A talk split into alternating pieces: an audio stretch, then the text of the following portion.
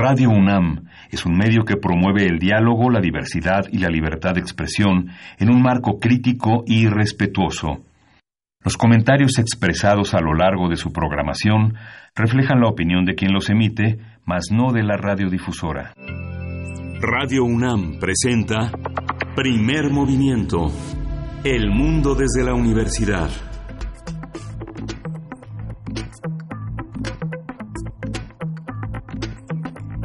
Hola, buenos días. Hoy es miércoles 12 de junio y son las 7.05 de la mañana aquí en la Ciudad de México. Estamos en Radio UNAM, en la cabina de Radio UNAM, en primer movimiento. Berenice Camacho, ¿cómo estás? Buenos días. Hola, muy buenos días. Buenos días, Miguel Ángel Quemain. Buenos días a todos quienes nos sintonizan a través del 96.1 de FM.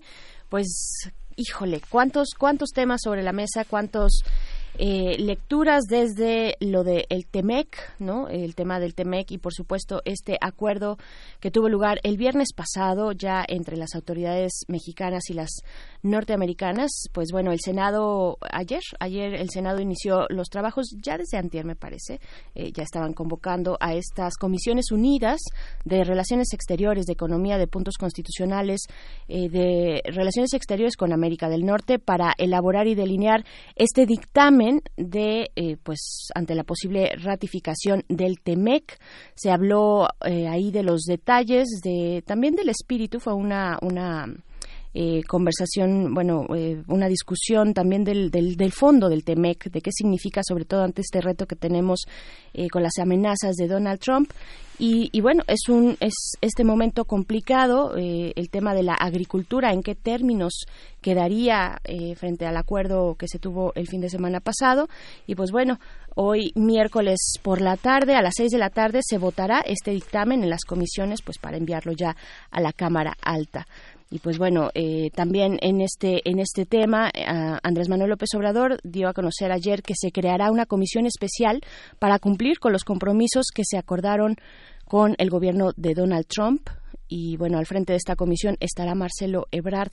Son dos temas que van corriendo de la mano, el tema de eh, pues el Temec, que ya es inminente, bueno, al parecer, veamos cómo, cómo va marchando, eh, frente también a la cuestión de las negociaciones recientes, ¿no? Y, bueno, aquí em, pues lo que está también en el contexto es pensar eh, frente a qué estamos, ¿no? Frente a qué estamos si eh, pues lo que vivimos en estas semanas fue un acto de uso electoral, pues qué podemos esperar cuando aún no comienza la campaña, ¿no? Esto apenas está iniciando.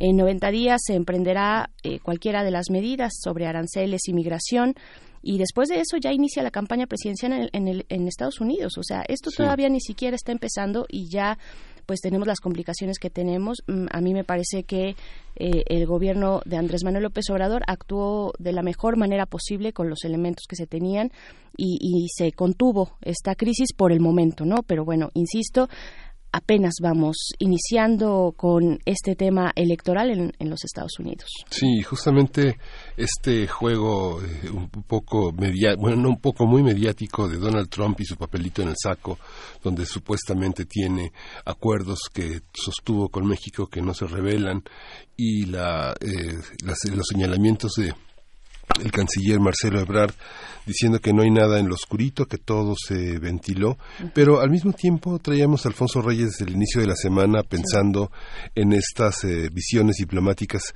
en esas tareas diplomáticas a las que se abocó Reyes eh, en distintos momentos de su carrera diplomática en Buenos Aires, en Brasil, en, este, en eh, Argentina y la capacidad de Reyes de poner al día al presidente y a la sociedad sobre las eh, sobre los manejos que se habían hecho de los distintos acuerdos y de las distintas representaciones que México tenía creo que ha faltado una puntualización un, un anuncio muy puntual de cómo fueron las negociaciones qué se dijo y qué significó. Y esta parte de campaña de Trump a partir de colgarse en, la, en el arcamiento a México en este condicionamiento tan indignante, pues forma parte pues de un juego mediático que no vale la pena seguir. Eh, lo que sí vale la pena seguir es cómo el presidente establece una comisión en la que se cruzan nuevamente varios mandos con tareas eh, prioritarias para seguir a, para seguir este acuerdo en el que Marcelo Ebrard encabeza este, una tarea fundamentalmente seguridad y, que le corresponde a la Secretaría de Gobernación, como si la, la Secretaría de Gobernación no tuviera una capacidad de seguir adelante con estas tareas fronterizas y que tienen que ver sobre todo con una puesta a prueba del Instituto Nacional de Migración que ha sido severamente cuestionado desde mediados del año pasado hasta hoy por una actitud totalmente ineficiente a pesar de que la Secretaría de Gobernación tiene una tarea de reconciliación, de búsqueda y de, y de ser una eh, una entidad que procure la, la, búsqueda de la justicia también. ¿no? Ahora inicia la, la, Guardia Nacional en entidades con homicidios al alza, ocho entidades con 46.800 elementos que bueno ponen a van a poner a prueba la coordinación en distintas entidades que son Ciudad de México, Estado de México, Guanajuato, Guerrero, Jalisco, Michoacán, Morelos y Veracruz, Berenice. Pues sí, así es también los detalles de esta negociación. Es un tema que se tocó ayer en el Senado con las Comisiones Unidas que están trabajando este dictamen para, digamos, las leyes complementarias de eh, para la ratificación del TEMEC. El tema de los contenidos de esa negociación, pues se pidió algunos eh, senadores, senadoras pidieron que sean, pues, los titulares de la Secretaría de Economía y de Relaciones Exteriores en persona los que lleguen al Senado para dar a conocer los detalles y los alcances de esta negociación, de la negociación del viernes pasado, Marcelo Ebrard dijo que enviarán un documento que dé cuenta de estos acuerdos y que pues bueno sabemos ya que estas medidas deberán concretarse en 45 días sí, a partir de 45 días y en 90 pues ya eh, digamos entrando en vigor en su totalidad y bueno, después de esos 90 días, es que estamos eh, en un momento de plazos, ¿no? Y de ultimátums, y así lo ha manejado Donald Trump, al parecer le ha funcionado. Pero lo más importante es lo que opinan ustedes. Díganos, como dicen los clásicos eh, de la política mexicana, ¿qué hubieran hecho ustedes? ¿Creen que hizo bien, que eh, las negociaciones, pues, beneficiaron de alguna manera a México, corrieron por buen camino? ¿Cómo lo ven? Arroba P en Twitter, Primer Movimiento UNAM en Facebook. Ahí estaremos leyendo todos sus comentarios. Pues bueno, vamos a iniciar. Tenemos un programa muy movido el día de hoy. Vamos a iniciar con nuestra sección de héroes y villanos. Vamos a tener la presencia de María Sandoval, actriz egresada de la Escuela Nacional de Arte Teatral de Limba, y también, eh, bueno, y ella es parte además del equipo de locutores de esta, de esta radiodifusora desde el año 2000. También estará con nosotros Andrea Salmerón Sanguinés, adaptadora, productora general y directora de la obra de la cual vamos a hablar, hablar La maté por un pañuelo o el eterno drama de los celos. Esto en unos momentos más. Y vamos a tener las fonografías de bolsillo como todos los miércoles con Pavel Granados, que es eh, escritor, es ensayista y es un erudito en el tema de la música popular mexicana, pero no solo en el tema de la música popular, sino que también es alguien que ha indagado sobre el patrimonio sonoro que tenemos en México. Hoy vamos a hablar sobre Gabilondo Soler, sobre Cricri. Muy bien, pues también, también para nuestra nota nacional eh, vamos a conversar con Olga Arnaiz, quien es coordinadora de incidencia internacional de la Red Nacional Todos los Derechos para Todas y Todos, la red TDT. Eh, con ella vamos a conversar acerca de la tortura en México y un examen que hace, un examen eh, especial, el CAT de la ONU, que hace sobre tortura en nuestro país. En la nota internacional, Haití vuelve a ser un foco de atención.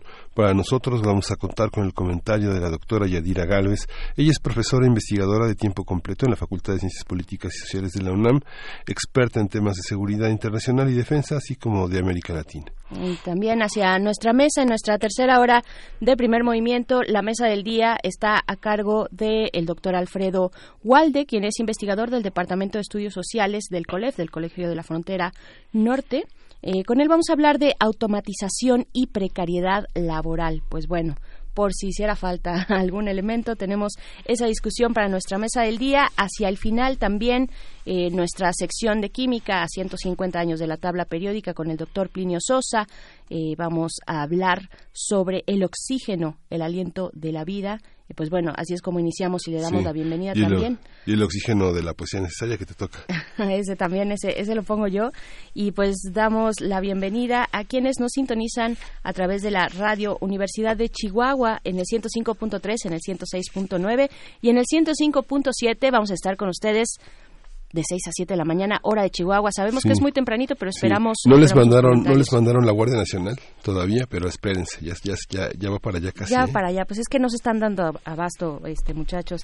Y pues bueno, así, así iniciamos primer movimiento, nos vamos a ir con música. Esto es de los destellos, vamos a iniciar bien y de buenas. La canción se llama Volando Alto y regresamos aquí a primer movimiento.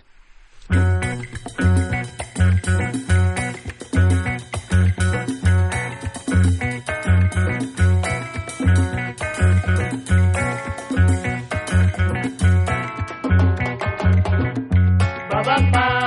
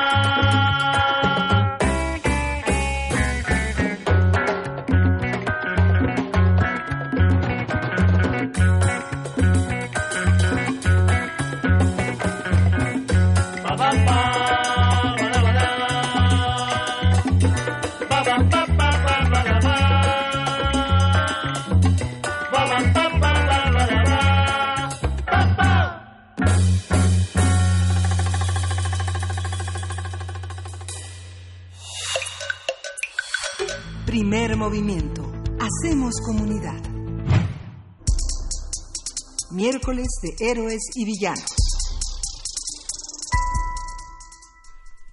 Otelo, el moro de Venecia, es una tragedia en cinco actos, en verso y prosa, escrita por Shakespeare alrededor de 1603 y que fue representada un año después en el Salón de los Palacios, en el Palacio de los Salones Blancos. Así es, el argumento tiene como personaje principal al moro Otelo, un general al servicio de Venecia y que consigue el amor de Desdémona, hija de un senador. Sin embargo, el alférez Yago, otro de los personajes principales de esta tragedia, hace nacer en Otelo la sospecha de que su esposa Desdémona le engaña con Casio, un lugarteniente. Cegado por los celos, Otero estrangula a su esposa y poco después descubre el engaño y se mata como castigo. Esta tragedia, ustedes lo saben, ha, sido representada en el teatro, en la ópera y en el cine con más de nueve diferentes versiones. Actualmente la Dirección de Teatro de la UNAM presenta una versión de Otelo titulada La maté por un pañuelo, realizada por Andrea Salmerón y Alfonso Cárcamo. Las funciones de esta obra culminarán el 30 de junio en el Teatro Juan Luis Alarcón del Centro Cultural Universitario y a partir de la puesta en escena vamos a hablar sobre lo que se propone, lo que propone la obra, lo que se abreva de Shakespeare y cómo se transforma al situarse en un contexto mexicano. Y están con nosotros María Sandoval, ella es actriz con experiencia en teatro, radio, televisión, cine y publicidad y es egresada de la Escuela Nacional de Arte Teatral de Limba, estudió en la Escuela Internacional de Teatro Jacques Lecoq y eh, en, en Francia y forma parte del equipo de locutores de Radio desde hace casi 20 años, casi. Pero es muy joven, ella empezó muy, muy, muy, muy pequeña en los equipos infantiles de Radio UNAM.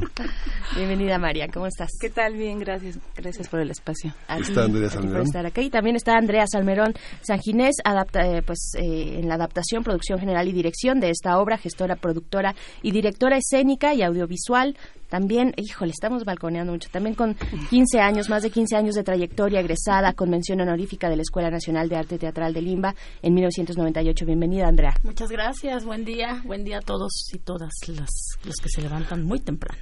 Otelo ha sido eh, objeto de muchísimas lecturas, ¿no? La más, tal vez la más banal sea el tema de los celos, ¿no?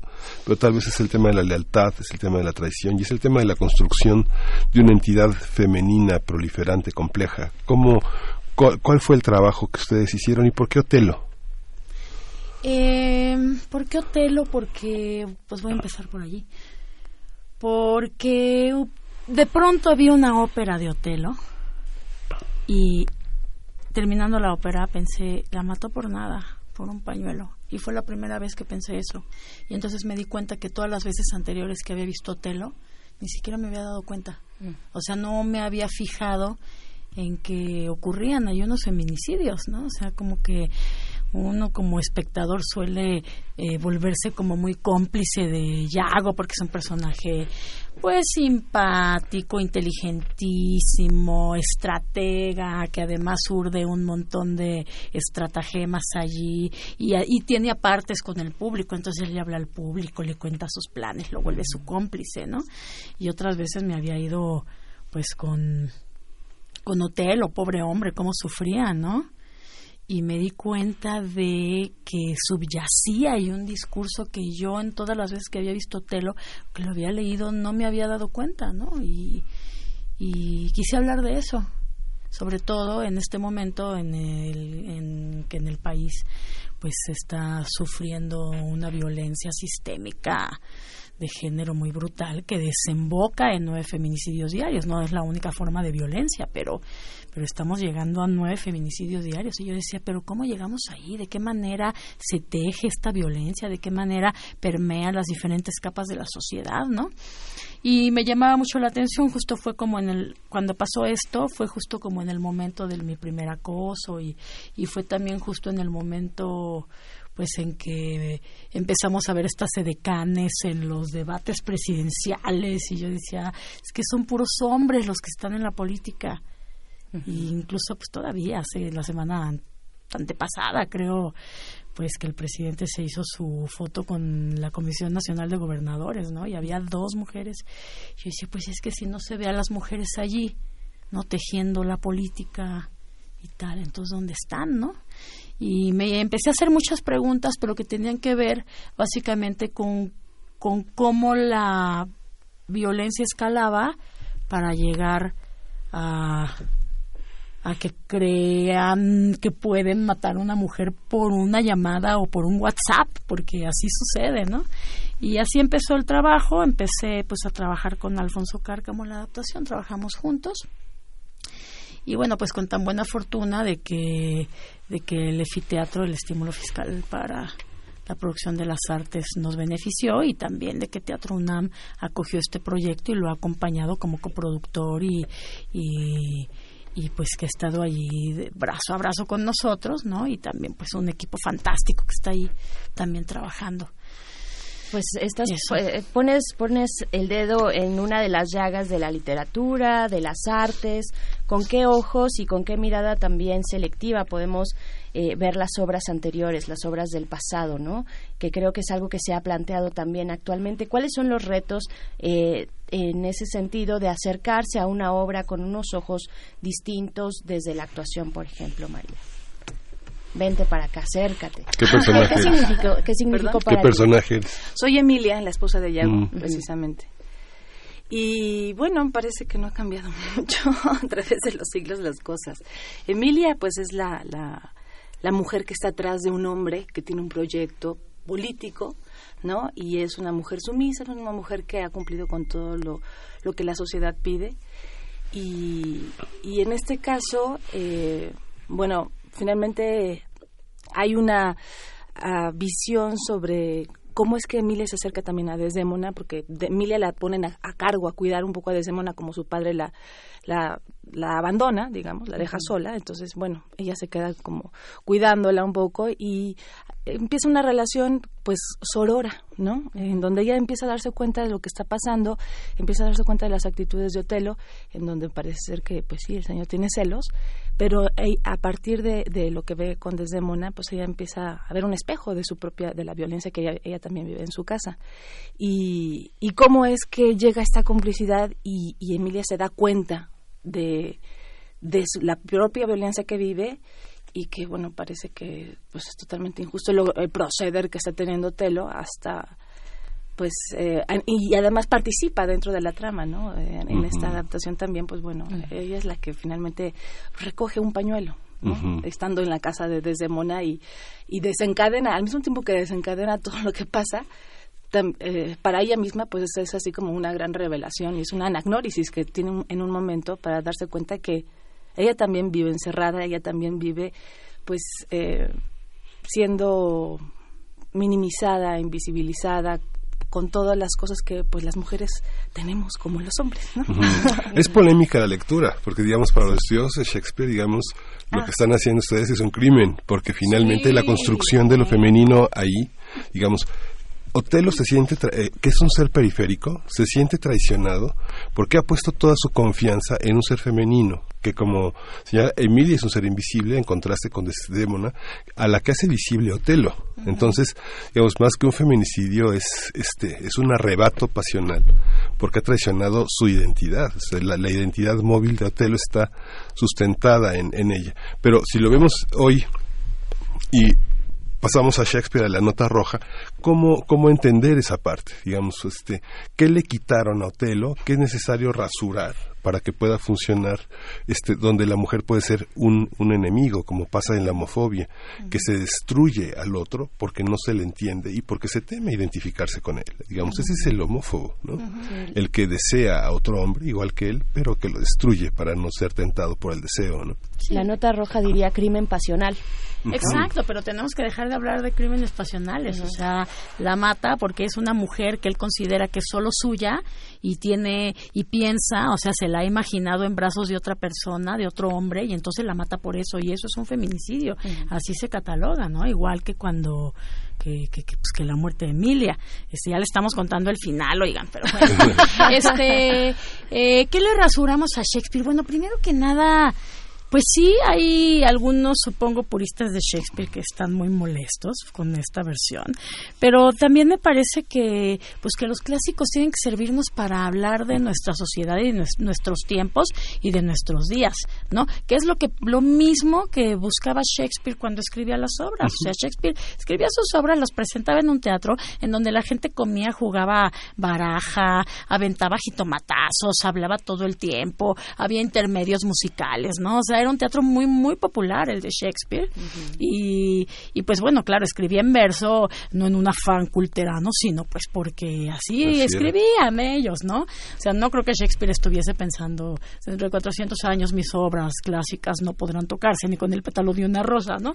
Sino que quería hablar de su sociedad y quería hablar pues de lo que acontecía en su entorno.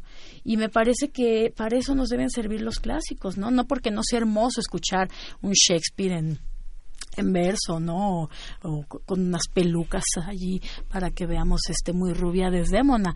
Pero a mí lo que me interesa es hablar de lo que pues de lo que pasa alrededor, de cuáles son las problemáticas sociales y ahí es donde lo hemos traído, lo hemos traído a un México actual en un entorno político en donde se, todo el tiempo se hacen chistes misóginos y chistes machistas y, y todo el tiempo están hablando de las mujeres de los otros, pues como hablan de las mujeres, ¿no? Y hay que empezar a poner también ahí el ojo en la llaga y decir, pues de qué nos estamos riendo, pues, ¿no? Te das y a veces pues el público se ríe mucho y a veces no se ríe nada, ¿no?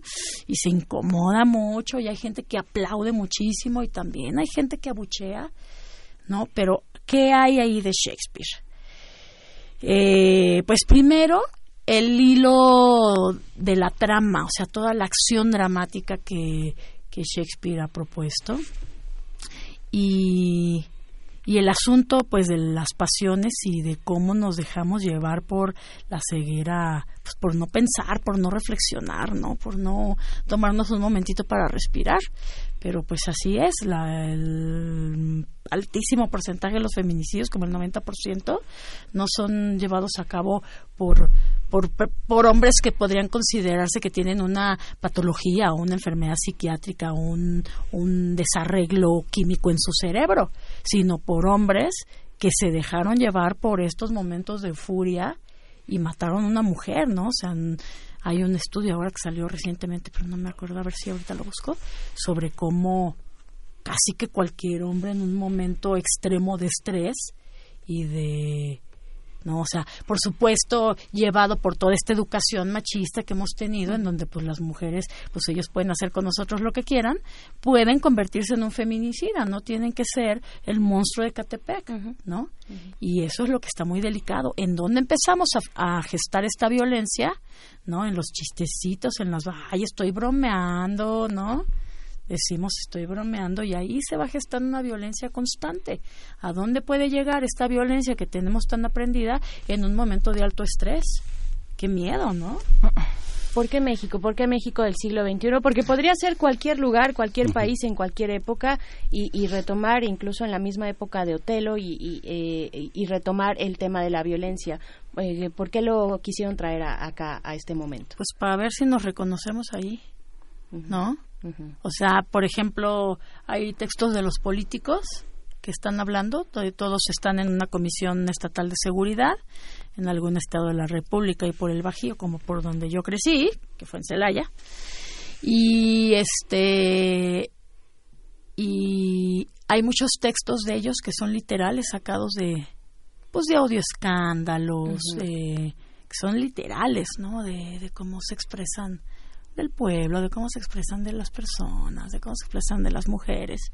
Porque aquí, pues, para ver si nos reconocemos y, y nos damos cuenta de que no estamos hablando de Otelo, de los celos y de Shakespeare, sino que estamos hablando de nosotros, así abiertamente. Por ahí nos hicieron un comentario, tuvimos el espacio este, de, el aula del espectador, en donde creo que era muy atinado, ¿no? Como identificaban esta adaptación, que era, como había tres tipos de adaptaciones, pero este pertenece al tercer tipo de adaptación, que es un comentario, para utilizarlo como oportunidad para hablar sobre cosas contemporáneas. ¿No? Entonces, ahí sí creo que hay una total libertad y bueno, este finalmente pues Andrea sí lo, lo, decide y, digo, ¿por qué? Yo pienso, ¿por qué México y por qué ahora? Pues me parece que es algo que nos urge seguir hablando y seguir transformando y seguir eh, viendo, ¿no? Tenemos que visibilizar, tenemos que darnos cuenta, tenemos que reaccionar, porque no puede ser, ¿no? Todos los días allá feminicidios, dos horas y, cada dos horas y media se mata una mujer en este país. Entonces, bueno, ahí en ese sentido, pues ahí es donde cabe, ¿no? Estamos hablando del pues de lo que nos está pasando actualmente, ¿no? Sí. Y han pasado cosas muy interesantes, o sea, de verdad se acercan personas este a los actores, a las actrices, a mí, este al final de la obra, o sea, desde mujeres a pedir ayuda que no saben a dónde ir, mujeres que se dieron cuenta en ese momento en ese momento que están sufriendo violencia. y por ejemplo, la semana pasada uno de los actores se le acercó un señor a decirle, oye, muchas gracias, es que yo soy esos. No, no me había dado cuenta lo tóxicas que son esas bromas que hacemos en la oficina. Así hablamos en la oficina. ¿no? Y entonces, eh, pues es una apuesta que ha provocado mucha discusión, cosa que me alegra mucho, ¿no? O sea, de eso se trata el teatro, de que, de que nos despantallicemos, ¿no? Y salgamos a ver un pues algo y después nos vayamos a conversar o a discutir, a no estar de acuerdo, ¿no? este, Van a estar hasta finales de junio, pero ¿y después qué sigue? Es una coproducción con la UNAM. Sí. ¿Van a seguir adelante en otros espacios? Sí, vamos a Isabela Corona todo julio. Digo, perdón, todo agosto. Estrenamos el 27 de julio y estaremos hasta el 1 de septiembre en el Isabela Corona, que está en Tlatelolco y que lo está operando la Coordinación Nacional de Teatro de Limba. Y que nos entusiasma mucho llegar a pues a un corazón cultural mexicano como Tlatelolco, ¿no? Eh, está bien padre y después todavía no sabemos, pues es un proyecto muy joven. Pero es una cosa que sigue, es un trabajo que sigue, sigue, sigue. ¿no? Esperemos que sí, esperemos que sí, es un trabajo pues de, que es un equipo muy grande y pues ¿Cuánto a ver. son? ¿Cuánto dura? La obra dura dos horas veinte y son once actores en escena aunque este pues hay muchísima papeles. más personas detrás, ¿no? Como 30 Claro. personas trabajando en la obra, si contamos a los técnicos como 80, pero los actores eh, y actrices que son, bueno, María Elena Sandoval está allí, está Leonardo Zamudio, está Antonio Vega, está Daniel Arroyo, eh, Sofía Silvin, que hacía Desdémona, Emma Sofía Peraza, eh, Juan Cabello, está Carlos Álvarez. Nicolás de Yaca, Carlos Álvarez, eh, José María Negri, eh, y me falta... Oh, no, no, ya lo dije. El onceavo. Rodrigo este, y ya. Nicolás de Yaca, ahí está. Ah, y Erwin Beatty, ahí están, ahí están los once, ¿no? Ahí están los dos. Y eh, pues son unos actores, la verdad, súper comprometidos que hemos hecho como un equipo muy, pues muy unido en ese sentido, ¿no? Que, que también pues lo que es importante pues es no estar como insistiendo justamente en este discurso porque al final el espectador la espectadora se va a llevar a su casa pues también todo filtrado a partir de su propia experiencia, su propia vida y hay gente, pues como les digo, que se divierte mucho, que se ríe, y gente que no se divierte nada y gente que le encanta la obra, que le mueve, gente que le le, le molesta, le molesta, ¿no? Así, no, salen muy enojados. Claro. María, Sí. no todos los actores, no todas las actrices, los eh, artistas y creadores están tan de acuerdo en llevar los temas políticos a, a su creación artística, ¿no? Algunos quieren separar también esa parte eh, y, y es válido. ¿Cómo ha sido para ustedes como equipo eh, creativo pues llevar a cabo esto? Porque finalmente, pues sí, interpelan al público, pero supongo que también se interpelan entre ustedes, ¿no? Eh, también una lectura de mesa, las primeras lecturas, ponerlo en perspectiva, ponerlo en discusión, debe ser un tema eh, pues que, que, que les pega a ustedes, ¿no? Porque eso lo vivimos todos y todas. Pues mira, yo creo que en general el equipo, o sea, sí hay como, al final de cuentas, como una rabia, ¿no? Que a todos en algún momento dijimos, ya, ya, ya basta, ¿no? Tenemos que hablar de esto. Y bueno, en relación a los temas políticos no me parece nada más apropiado para hacerlo que, y para exponerlo, ¿no? De, de aprovechar, de decir, eh, estamos en esta cúpula política, estamos en esta sociedad y, y me parece importantísimo que, que en algún momento alguien este, lo diga y en algún momento alguien lo tiene que escuchar, ¿no? Digo, porque lo- a- sobre todo en relación, por ejemplo, al machismo, que es eso como que sobre todo el tema que a todo nos permea y, eh, y la, y en la obra es uno de los temas principales. ¿no? El machismo es una de las causas y razones y que, eh, que provocan todo esto, ¿no? El feminicidio. Eh, entonces, eh, yo creo que es vital, de vital importancia. O sea, no- en ese sentido creo que coincidimos y de en- si nos interpelamos o no, pues sí, obviamente que discutimos bastante cosas en relación también al texto. a- oye, yo creo que el personaje en este momento sí tiene que decir esto. Yo creo que en este momento no se, se lo calla.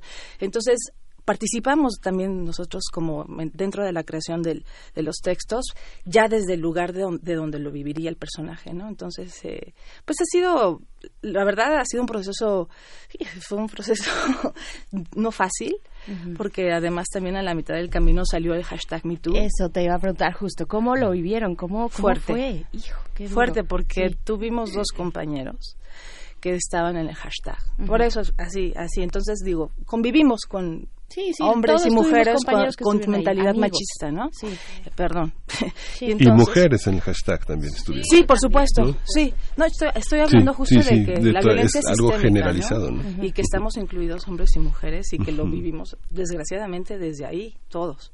Y bueno, pero pues justo en ese montaje y justo pues para este discurso, pues teníamos que apelar un poco a la congruencia.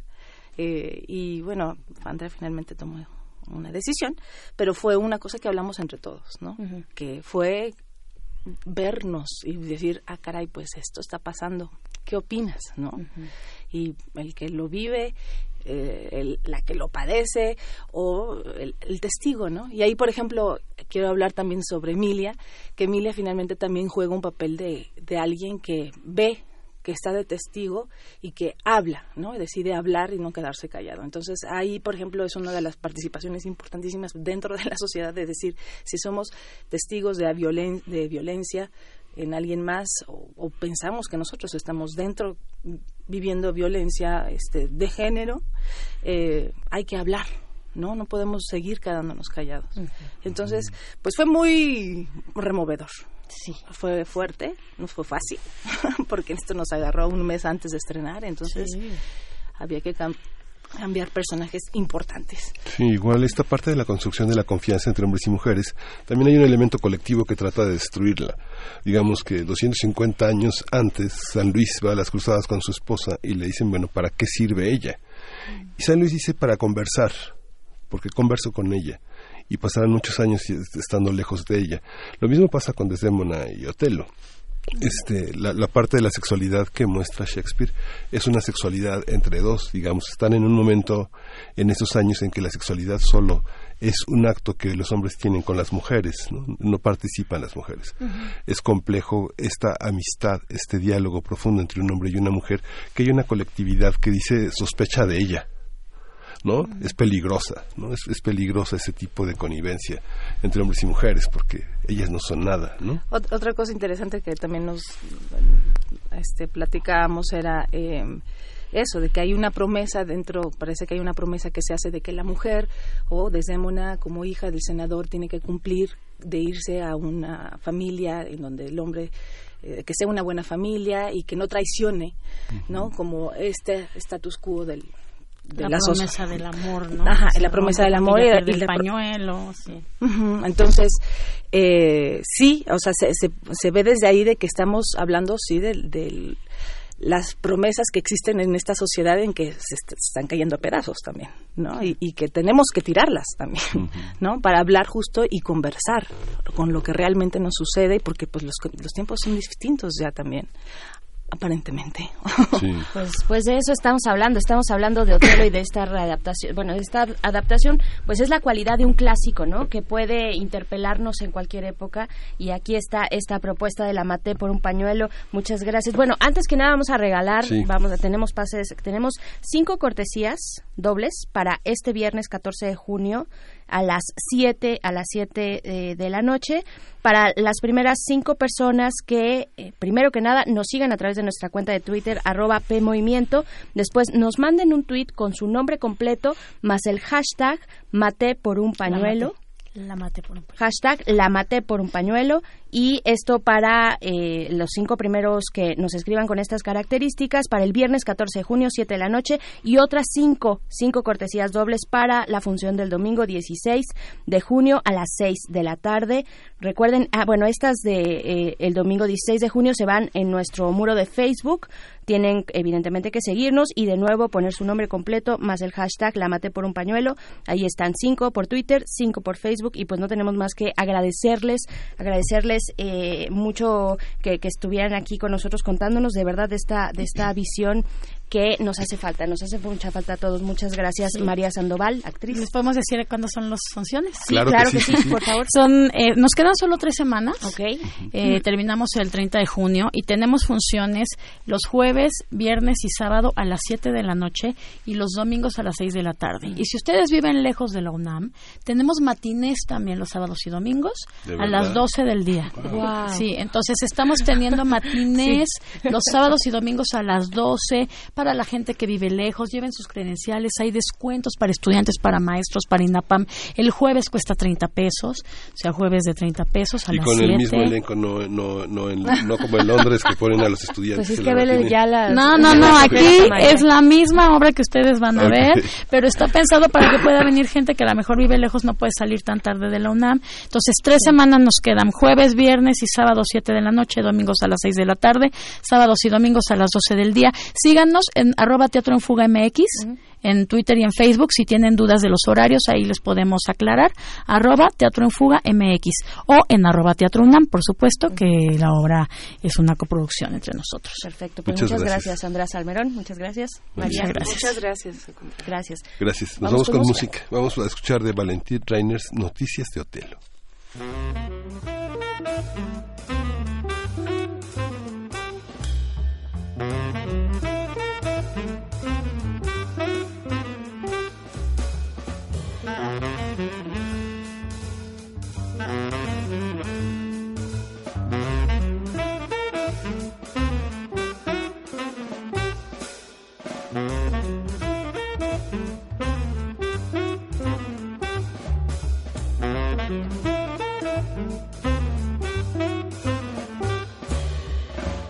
Mm-hmm.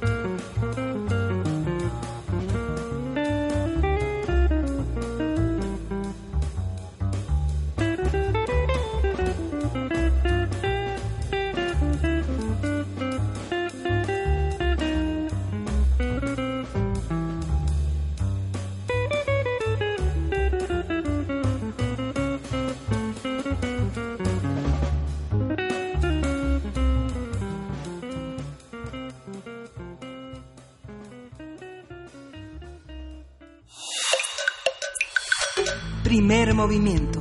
Hacemos comunidad. Fonografías de bolsillo. Y ya se encuentra en esta cabina, como todos los miércoles, nuestro querido Pavel Granados, escritor y director de la Fonoteca Nacional, para hablarnos de Francisco Gabilondo Soler.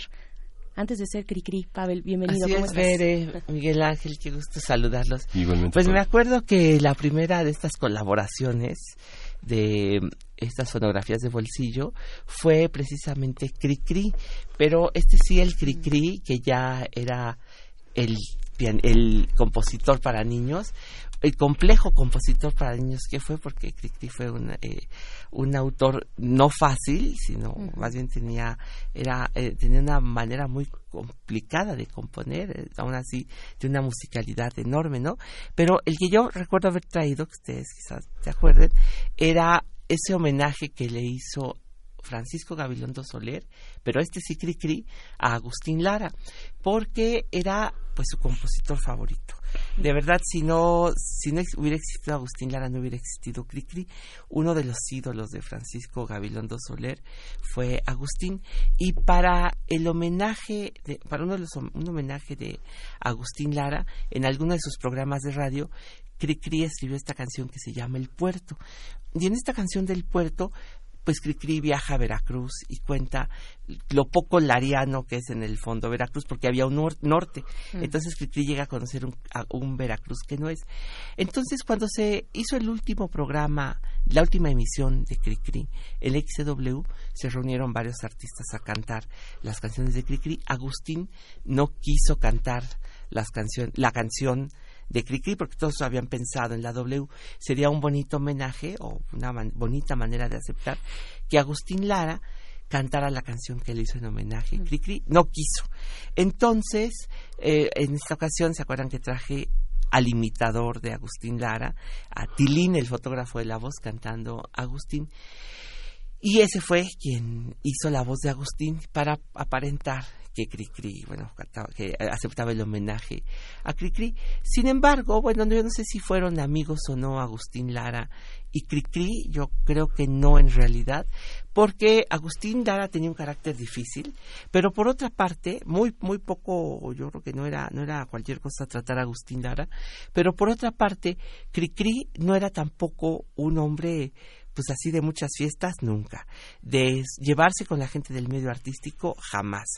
Cricri, bueno, Francisco Gabilondo Soler fue un hombre más bien, pues yo diría, familiar de su casa, eh, con pocos amigos fuera de la casa, pero curiosamente los que fueron grandes amigos de Cricri, bueno, de Francisco Gabilondo Soler, fueron más bien científicos. Lo que le gustaba a Gabilondo Soler era la astronomía, era, pues tenía otras aficiones, porque antes de ser Cricri fue muchas cosas. Una de las eh, profesiones que tuvo Gabilondo Soler fue la de boxeador. Llegó a pelear en, en algunas ocasiones y hay foto de Gabilondo Soler como boxeador. No sé si haya fotos, me imagino que sí, como marino, pero en un momento en que de plano se sintió eh, que no podía con la XW, que no le gustaba el programa, que quería liberarse de eso, de plano se fue en barco él llevando su barco hasta Argentina.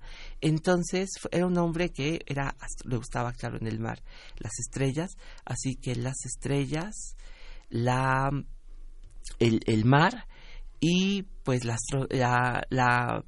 bueno, la música naturalmente, pero el box. Y otra afición que tuvo Francisco Gabilondo Soler fue la de los toros. También hay fotografías con, eh, de él con los toros. Entonces, era un hombre que en alguna de las cosas quizá pues también tenía vocación, pero la verdad es que principalmente los niños no eran la vocación de Francisco Gabilondo Soler y llama la atención que decía, bueno, a mí sí me gustan los niños, pero los niños, los sabiondos, esos no los soporto. Cuando si vienen a visitarme, yo no tolero a los niños sabiondos. A mí me gustan los niños que corren, que gritan, pues un poco inconscientes. Eran los niños que le gustaban a Cricri. Si le compraban los discos de Cricri, decía, sí, sí me gusta que compren los, los mis discos. Y decían muchos niños, este, señor Cricri, yo tengo sus discos todos muy bien, los cuido mucho. Y decía, no los cuides, son para romper, para que los pongan los rayes, los, eh, los, los rayes en tus dos sentidos con tus colores y los en tu disco, pero ¿para qué los quieres? Ese no es un niño. Y la verdad es que Cricri, bueno, Francisco, es, también muy difícil decirle Cricri, Francisco Gabilondo Soler, a quien fue Cricri tanto, tanto tiempo, pero pues antes de ser Cricri, tuvo varias eh, intentos de hacer varias cosas y una de ellas fue ser primero compositor romántico. Desafortunadamente, como Curiel o como Agustín Lara.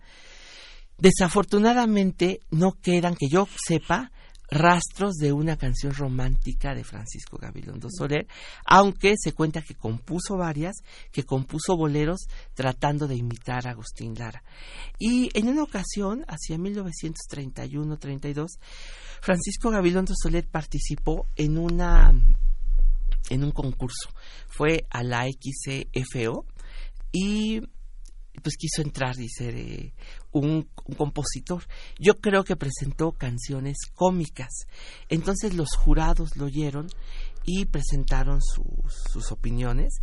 Y ahí es muy célebre, porque siempre le recordó Francisco Gabilondo Soler, que una tarjetita le llegó de que decía elemento artística completamente elemento artístico completamente nulo firmado por una persona que a lo mejor tú te acuerdas, este Miguel Ángel, que se llamaba El Chebor.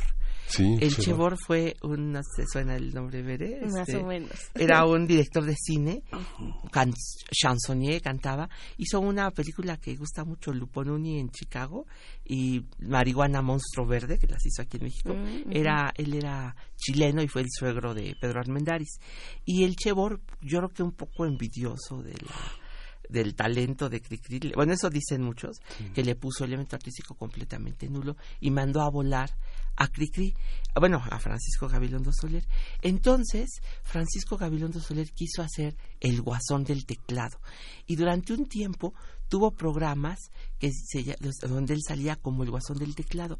Hizo varias canciones como Timo León, Vengan Turistas, Dorotea. Son muy poquitas canciones las que conocemos de, eh, de, de Francisco Soler, pero como autor cómico. Resulta que por entonces empezaba la canción ranchera, 1933, 34, 35. Todavía no se definía completamente, pero la canción ranchera ya comenzaba, porque empezaban los duetos en los teatros a tocar con su guitarra y por ejemplo Ray y Laurita era el primer, yo pienso que es el primer dueto formado para cantar canción ranchera. Nada más que las canciones rancheras no eran ni cercanas a lo que consideramos ahora una canción ranchera como Cucurrucucu Paloma o como las canciones de José Alfredo Jiménez. Eran sobre todo canciones hechas para el puro relajo. Y encontré esta grabación hecha en 1936 eh, en, los, en los Estados Unidos. Ray y Laurita se fueron a, a, a esta- a California a grabar. Ray Pérez y Soto era eh, la, la primera voz. Se dice, porque eh, que fue, bueno, pues fue, fue uno de los primeros compositores de música ranchera. Él hizo muchos eh, duetos en los años 30, pero todo, lo curioso es que fue pura música, eh, puro relajo. Entonces eran puras canciones, claro, de insultos a mujeres ya se imaginarán un montón. eh, y, por ejemplo, una de las canciones que hacían, bueno, el Petate, que era una canción que cantaban ellos, cantaban La Botijona, puras canciones más o menos, ese era más o menos el, El tono. El tono, el Petate, que no sé si se acuerdan, este, se, eh, que decía, que finalmente voy con, la que me gusta es tu hermana, tú solo fuiste Petate de mi amor, dice. Qué Dice, barbaridad. puras cosas así, la verdad, y ofensivas. O la botijona que se te pondrán los ojos papujados y vas a parecer un globo cepelín. Eran más o menos lo que les gustaba cantar. Y esta canción es de verdad toda una curiosidad. Van a ver primero pues que lo haya hecho Cricri, es, es curioso. En segundo lugar, cómo lo cantan. Es una canción que se llama su Majestad el Chisme. Y existe canción, grabación de Cricri, bueno, de Francisco Gabilondo Soler, pero esta que vamos a escuchar es la grabación en California de este dueto Ray y Laurita, que el, chiste de esta canción es cómo eh, Laurita canta los chi- cuenta los chismes que vienen en la canción. Yo creo que la escuchamos. Sí. Con eso, Este con eso de hecho vamos a despedir. Muy bien. Pero, pero no sin antes hacerles una invitación a una transmisión. Ah, sí, a las por 10 de la mañana Ajá. En streaming, la Fonoteca Nacional. Ojalá nos puedan escuchar. Entren a la página, la Fonoteca, y van a ver, va a haber una sorpresa. Vamos a tener una visita muy especial. Va a estar la Secretaria de Cultura, va a estar el director de Televisa de XCW, y yo. Vamos a hacer un anuncio, pues yo creo que lo deben de escuchar. Sí, no se lo pueden perder eh, eh, a las 10 de la mañana en la página de la Fonoteca Nacional esta transmisión por streaming y pues ahora sí nos Sí. despedimos con esto. De Radio Chihuahua, Sí. de la Radio Universitaria de Chihuahua. Hasta mañana. Eh, esperen la Guardia Nacional, va a llegar pronto. Este, ya nos comentarán cómo viven la seguridad allá. Sí, bueno, vámonos.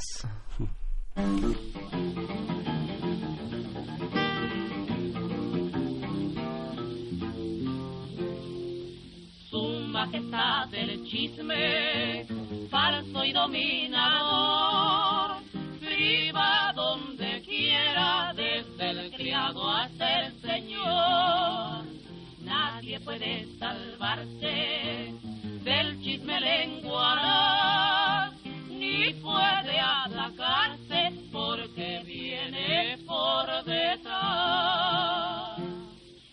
Fíjese comadrita, que nuestra vecina tiene una perrita y cada vez que sale la deja encerrada. A mí me enternece por tanto que ladra. Pobre animalito, pues no se merece quedar tan solito. Y la tal fulana, por mucho que rece, tan solo su nombre tiene de cristiana. Sin hijo chambear en la comisaría, al punto mandaba encerrar esa arpía. No me digas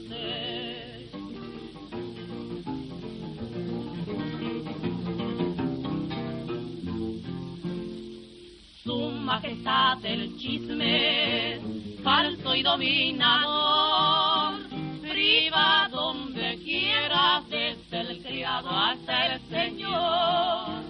Nadie puede salvarse del chisme lengua, ni puede atacarse porque viene por detrás. Vecina de enfrente tan retemetiche me tiene impaciente desde que amanece y hace en la ventana tejiendo un suéter que dice de lana, pero en realidad es para curiosidad la cosa de las gentes de la vecindad. Y pues ni le cuento que sus tendederos he visto camisas llenas de agujeros, se pasa la vida pidiendo prestado manteca, frijoles, café, que descaro. No me digas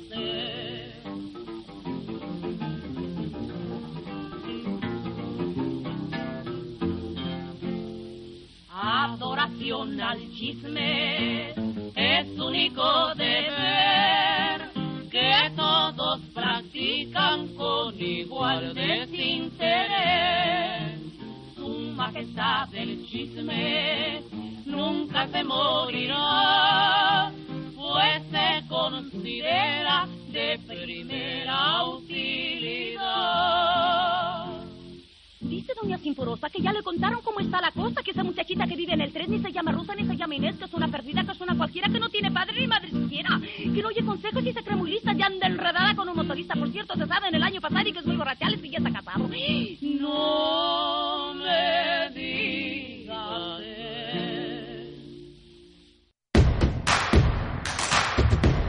Síguenos en redes sociales. Encuéntranos en Facebook como Primer Movimiento y en Twitter como AP Movimiento. Hagamos comunidad.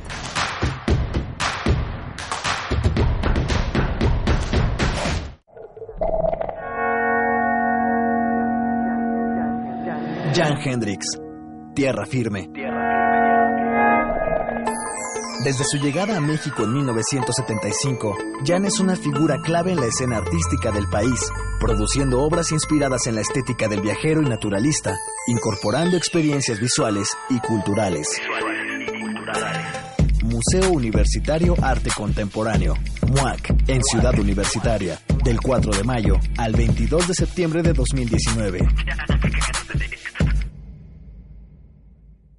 El presupuesto participativo sí funciona. Hoy, en Enchula tu Colonia Tour, el caso de éxito de Beatriz y Marcela. La barranca de Barrelaco era un espacio peligroso. Dijimos, ¿por qué este espacio que está tan bonito está tan abandonado? Y en eso nos enteramos de que existía este presupuesto participativos con los cuales hemos ido eh, mejorando todo lo que es la infraestructura. Tu idea puede ser valiosa y tienes las herramientas para cambiar una realidad. El presupuesto participativo es un aliado para mejorar tu comunidad. Instituto Electoral Ciudad de México. No esperes a que llegue la tormenta. Prepárate. Ubique el refugio temporal más cercano y si hay alerta, trasládate allí.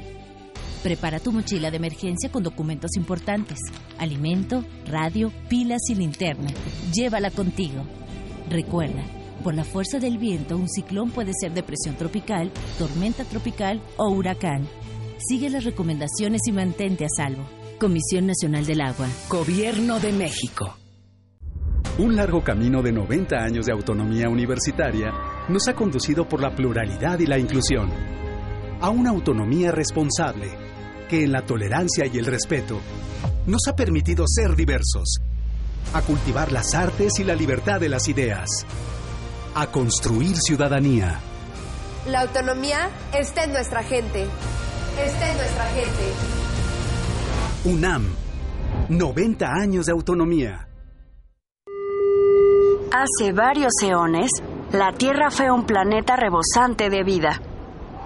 Sus habitantes agotaron los recursos naturales y acabaron con los seres vivos. No permitamos que el futuro nos recuerde como una tragedia griega. En nuestras manos están las acciones para cambiar el rumbo. Aprendamos juntos cómo salvar nuestro planeta en Habitare, Agenda Ambiental Inaplazable. Un programa del Instituto de Ecología de la UNAM y Radio UNAM. Todos los martes a las 15.30 horas por el 96.1 de FM y su retransmisión los domingos a las 18 horas por el 860 de AM. Radio UNAM. Experiencia sonora.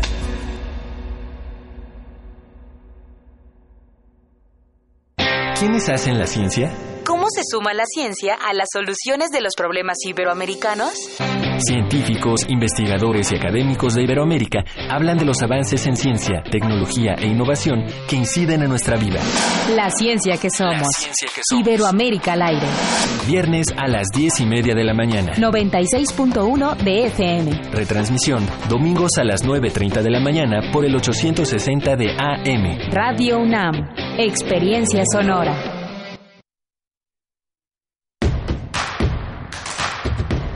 Queremos escucharte. Llámanos al 5536-4339 y al 5536-8989. Primer movimiento. Hacemos comunidad.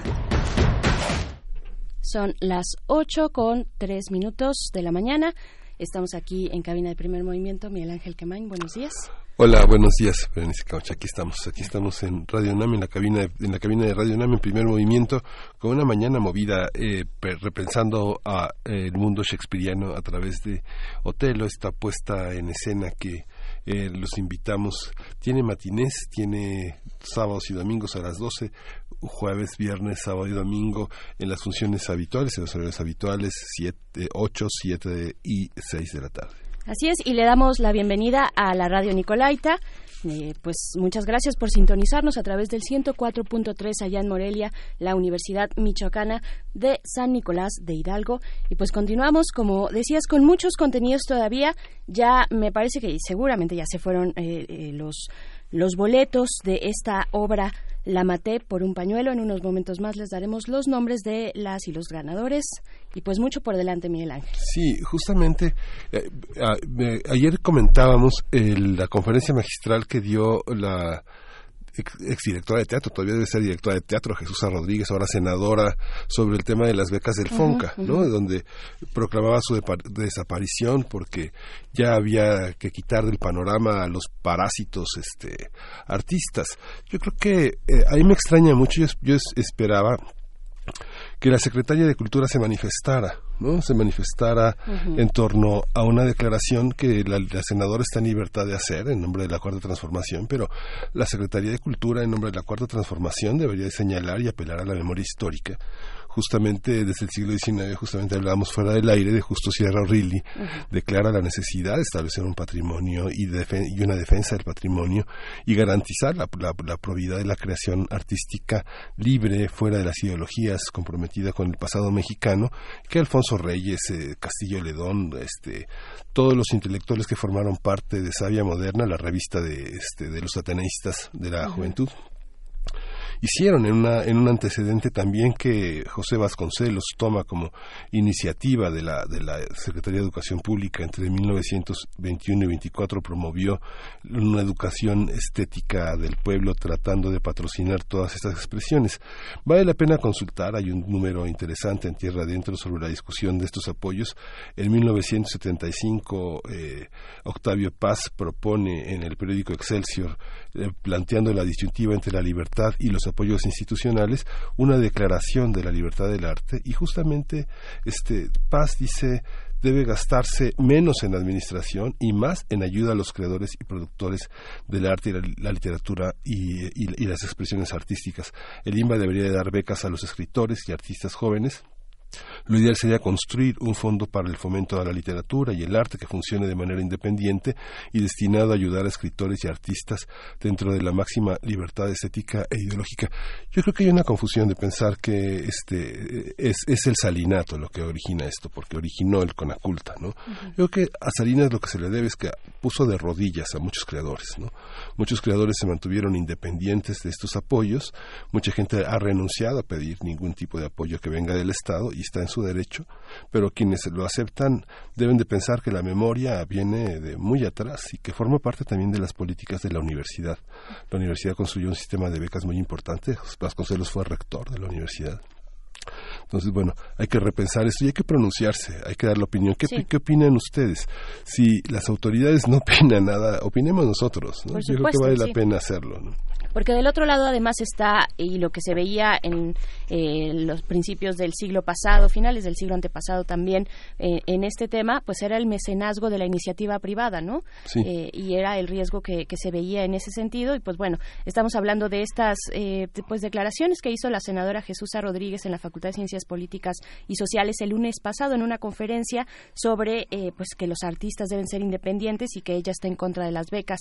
en aquel momento cuando Salinas, pero ahora también y dijo, bueno, además eh, haciendo eco y coro de este discurso del gobierno que va en contra de los privilegios, pero creo que hay que distinguir cuáles son los privilegios que se quieren atacar, porque efectivamente existen y se aplaude que se quiera, eh, pues, se quiera desarticular eh, todos estos, pues, personajes que están enquistados en, el, en los distintos gremios. Y pues bueno, ahí está esta discusión. Arroba P Movimiento en Twitter, Primer Movimiento UNAM en Facebook para que ustedes puedan hacernos sus comentarios. Y pues vámonos con la nota nacional. Primer movimiento. Hacemos comunidad. Nota nacional. Un informe reciente del Comité de la ONU contra la Tortura consideró muy preocupante la situación en México ante la falta de ante la alta incidencia de esta práctica en el país. El documento revela una muy alta incidencia de la tortura y los malos tratos, incluida la violencia sexual, en particular por parte de integrantes de las fuerzas de seguridad y agentes de investigación durante el arresto y las primeras etapas de la detención. De acuerdo con datos oficiales, en 2013 se presentaron 870 quejas de presuntos actos de tortura cometidos por miembros de la Policía Federal y 360 por malos tratos, mientras que en 2018 fueron presentadas respectivamente 466 y 40 quejas. Las cifras también indican que entre 2013 y 2018 se registraron 220 muertes de personas privadas de libertad en centros penitenciarios federales y 2.531 en cárceles de las entidades federativas. El informe también advierte las graves deficiencias que presenta la investigación de actos de tortura y malos tratos, así como la persistencia de altos niveles de impunidad. Haremos un análisis de este informe, cómo se llevó a cabo, qué resultados arroja y las medidas que propone para los distintos órdenes de gobierno en México. Y pues para ello nos acompaña Olga Arnaiz, quien es coordinadora de incidencia internacional de la Red Nacional todos los derechos para todas y todos, la red TNT. ¿Cómo, cómo estás? Muy buenos días, Olga. Buenos días, muchas gracias por la invitación. Al contrario, gracias a ti pues para hablar de este examen, de este informe del CAT eh, que le realiza a través de la ONU a México sobre tortura. ¿Qué, ¿Qué podemos decir? ¿Cómo se realiza este examen? Pues es un examen que, igual que los exámenes de otros comités de Naciones Unidas, se realiza de manera periódica. Este, eh, pues, tiene participación de las organizaciones de la sociedad civil, como es la red TDT, que pueden mandar información a través de informes alternativos, los llamados informes sombra. Y de hecho, en esta ocasión nosotros elaboramos un informe firmado por más de 120 organizaciones nacionales e internacionales y eh, el Estado también elabora un informe oficial que tiene que presentar con bastante antelación antes de, del examen en sí en esta ocasión, el informe del Estado, de hecho, fue elaborado por la administración anterior y se, eh, se mandó en 2017. Eh, el examen, el, perdón, el informe del Estado se basa en una lista de cuestiones previas que es preparada por el Comité de Naciones Unidas, que a su parecer, pues son las cuestiones más importantes que debería, sobre las que debería informar el Estado. Asimismo, los informes de las organizaciones más o menos siguen esta misma estructura y responden también a algunas cuestiones que no aparecen en el informe del Estado. Una vez pues ya se tiene la fecha del examen, las organizaciones que han participado en este proceso tienen la oportunidad también de entrevistarse con los integrantes del comité en una reunión privada y también pueden escuchar las sesiones de, eh, del Estado de México, de la delegación que llega desde México. También se invita a los organismos autónomos como la CNDH y también en esta ocasión hubo mucha presencia de, de prensa. Llegaron periodistas mexicanos entonces fue una sesión realmente muy interesante porque sí hubo mucha presencia pues de, de la sociedad civil, de prensa y fue una sesión que estuvo muy muy presente en los propios medios de comunicación, tanto internacionales como sobre todo los nacionales. Claro, ¿qué, ¿qué, arroja este examen? ¿Cuál es el periodo que comprende para que toda la audiencia tenga claridad de lo que estamos hablando? Claro, pues este examen fue muy interesante porque fue el primer examen oficial eh, que fue ya atendido por el nuevo gobierno, por el gobierno de Andrés, Andrés Manuel López Obrador. Sin embargo, examinaba el periodo de del gobierno anterior. Justamente hablaba de los hechos de tortura y malos tratos durante todo el sexenio de Peña Nieto. De hecho, eh, el último examen del, ante el Comité contra la Tortura había tenido lugar justamente en 2012 entonces, en este examen justamente se evaluaban desde el 2012 hasta 2018. ¿Y qué es lo que nos está diciendo este examen? Pues en el informe de conclusiones y recomendaciones que emite el comité el día 17 de mayo, que es cuando ellos justamente cerraron su periodo de sesiones, como han mencionado ustedes, ellos eh, lanzan una voz de alarma por el hecho de que encuentran que la tortura sí es generalizada, algo que la, que la delegación del gobierno mexicano negó en su, en su presentación ahí en Ginebra. También resaltan algunos factores de especial preocupación, como los hechos de, de total impunidad, y luego destacan algunos temas de, de especial relevancia durante todas las sesiones en Ginebra se interesaron de manera muy especial por la tortura en los contextos de detención migratoria. Mm. También les interesó el, los contextos de tortura sexual y cómo la tortura impacta de manera diferenciada a las mujeres. Y de hecho hay un capítulo específico que tiene que ver con, con violencia de género. Por otra parte, también hay un capítulo muy amplio que tiene que ver con tortura de personas privadas de libertad. Y luego hay un, justo al final del informe que ellos hacen, hay una serie de recomendaciones prioritarias. Estas recomendaciones prioritarias tienen que ser llevadas a cabo dentro de un año. Son, creo que son cuatro recomendaciones y sí ponen un plazo muy específico el gobierno tiene hasta el 17 de mayo de 2020 para tener avances significativos en esta en la implementación de estas recomendaciones. Estas recomendaciones, algunas son más generales, otras más específicas. La primera de ellas es que el gobierno tiene que pronunciarse eh, de manera categórica en la prohibición total de la tortura. La segunda es que tiene que eh, impulsar la aplicación correcta del protocolo de Estambul. El protocolo de Estambul es un estándar internacional para la aplicación correcta de los peritajes médicos y psicológicos para determinar si ha existido tortura o malos tratos. Por otra parte, también hablan de la necesidad de garantizar las salvaguardas en los momentos para todas las personas que son detenidas. Y este también hablan de eh, la necesidad eh, de actuar eh, a favor de los derechos de las de las personas que se encuentran privadas de libertad. Entonces, como digo, el capítulo de personas privadas de libertad es el más amplio en, en, este, en este informe de observaciones y este y también hay otra recomendación específica que tiene que ver precisamente con el, con incorporar un enfoque de género en todas las actuaciones del gobierno para erradicar tanto situaciones de violencia de género como de tortura sexual. Esta también una, una de las prerrogativas que se tienen al, al Estado mexicano es relevar de sus eh, porque las autoridades inicien de oficio una investigación este por motivos razonables, o sea, digamos que son motivos que, que se, que se presumen de culpabilidad y que es necesario separar a los funcion- a los funcionarios de forma inmediata de sus cargos durante la investigación y también aplicar las penas de acuerdo a la gravedad de sus actos porque Ajá. solamente se extienden recomendaciones y se, y se hacen llamados como, como semejantes a los que tienen los funcionarios que no hacen su declaración patrimonial, sino que verdaderamente sean castigados por los delitos de acuerdo a los códigos penales vigentes, no solamente las recomendaciones administrativas que dicen pórtate bien, ¿no? Ya no lo vuelvas a hacer, Sí. ¿no?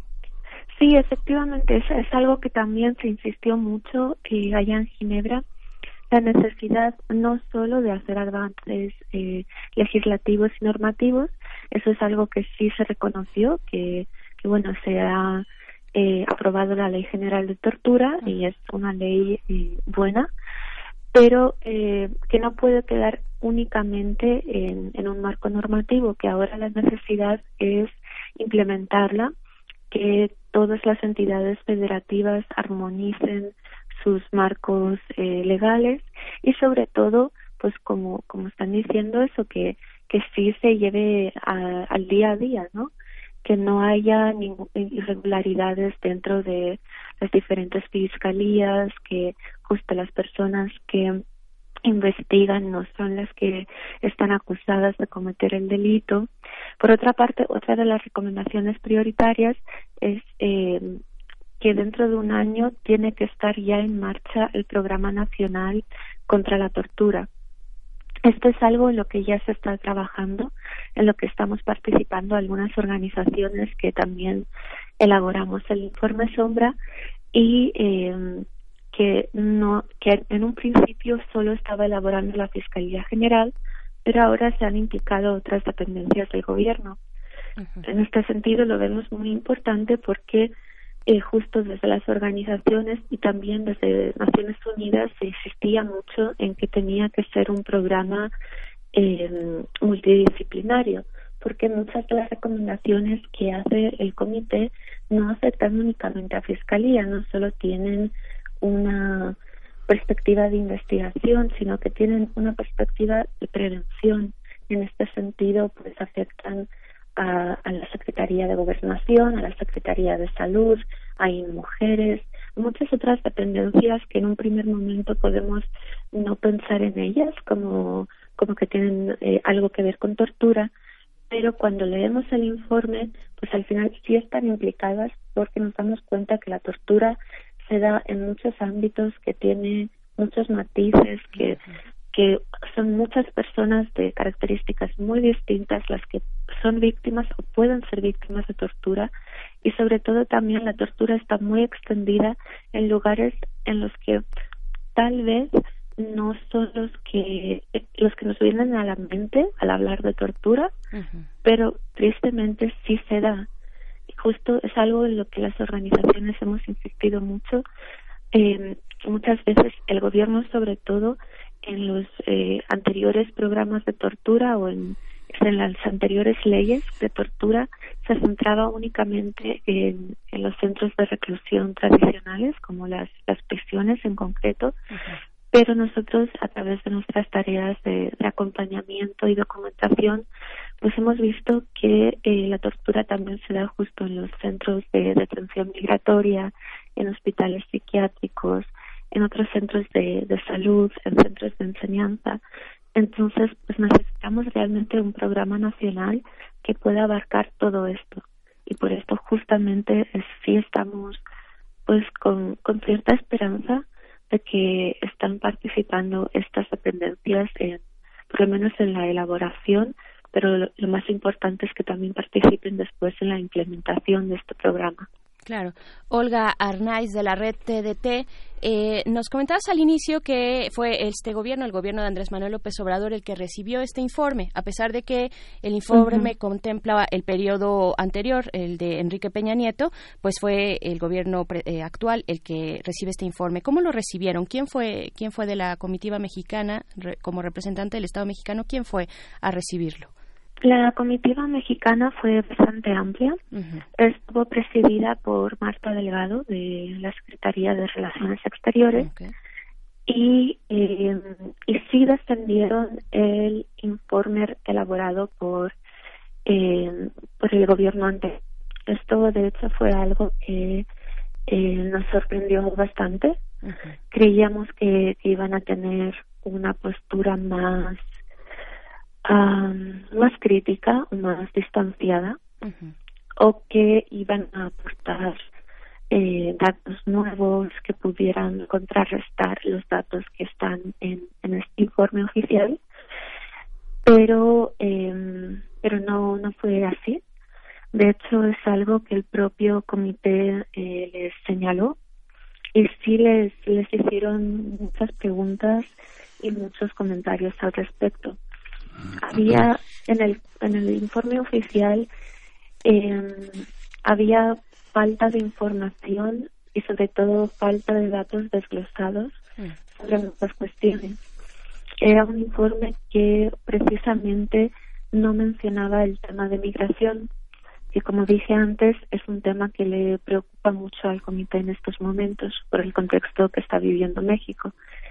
Entonces, eh, sí le preguntaron con especial interés a la delegación mexicana qué datos tenía y eh, pues repitieron un poco la información que, que no estaba en el informe y eh, y bueno y también prometieron enviar información nueva.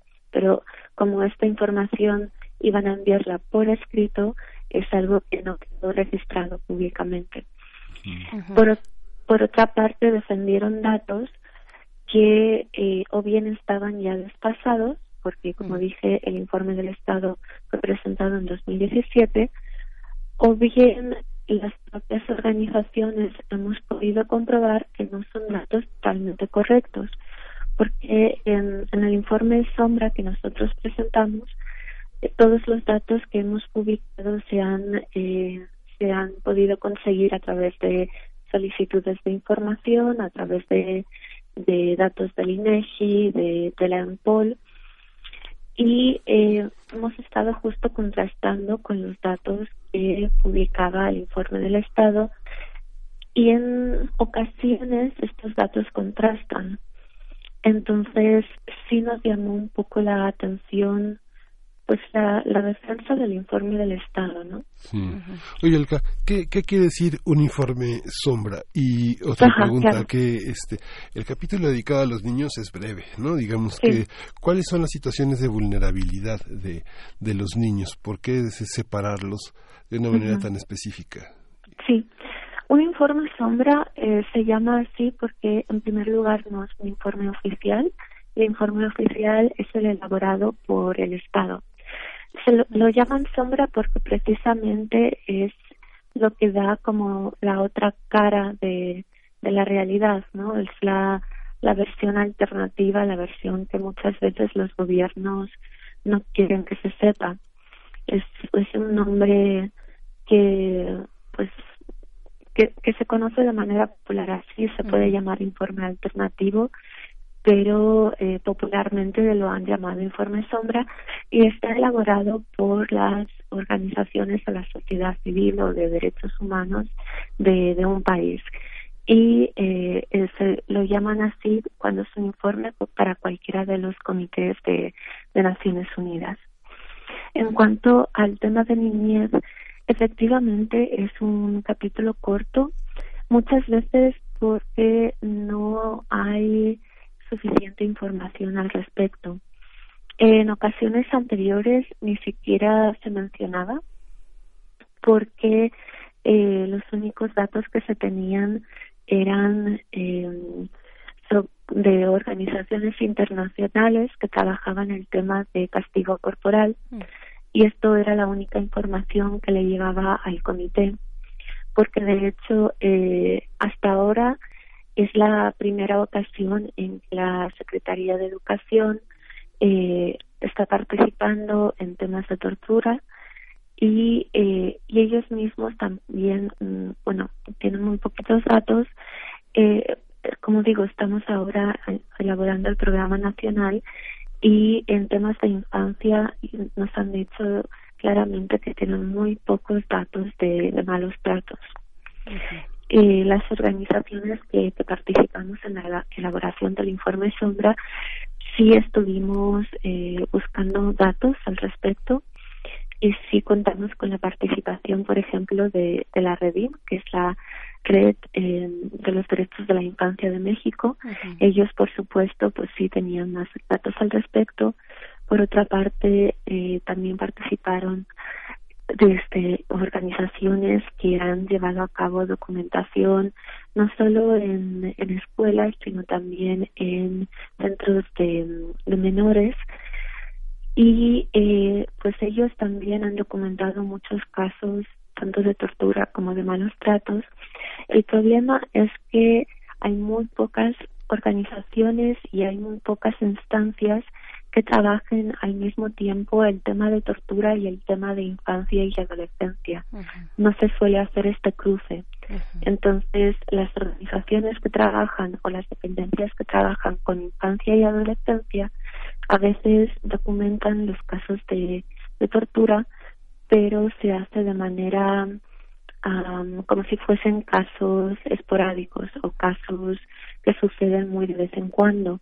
No se suele documentar como si fuese un patrón o como si fuera, no se busca, eh, no se buscan los patrones regulares, ¿no? Entonces falta hacer todavía ese análisis más.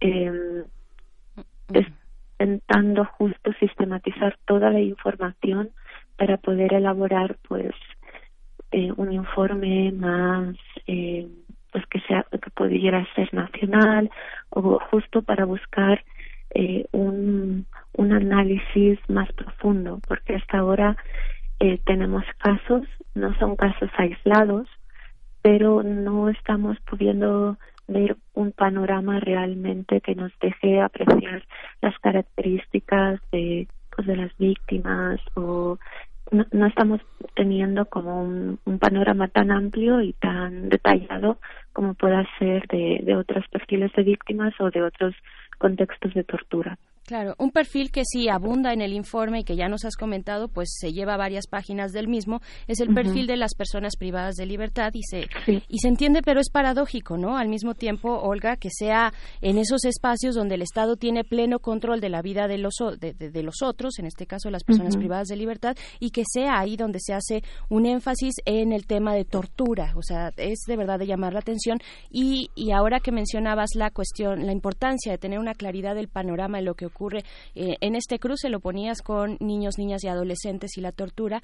Eh, cuando hablamos de personas privadas de libertad, ¿qué nos dice este informe eh, respecto a esta cancelación, la cancelación de la EMPOL, de esta encuesta de las personas privadas de libertad que pues el INEGI decidió ante los recortes irse por ahí, ¿no? eliminar 14 de las encuestas que hacía y entre ellas se va la EMPOL. tenemos el, el, informe hace hincapié en este, en este caso puntual?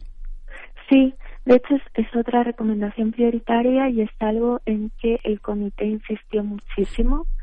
Eh, la importancia de no cancelar la INPOL, la importancia de garantizar que se siga celebrando, porque es una de las principales fuentes de datos sobre la tortura. Entonces, eh, justamente uno de los grandes problemas con, con la bueno, uno de los grandes problemas no con la tortura porque hay todo, es un problema. Sí, pero uno de los grandes problemas con el informe del Estado es eh, la falta de datos oficiales desglosados y eh, confiables en el sentido de que no sean contradictorias datos de una dependencia de gobierno con los de otra. La EMPOL justo arroja datos desglosados y que sí son confiables en ese sentido.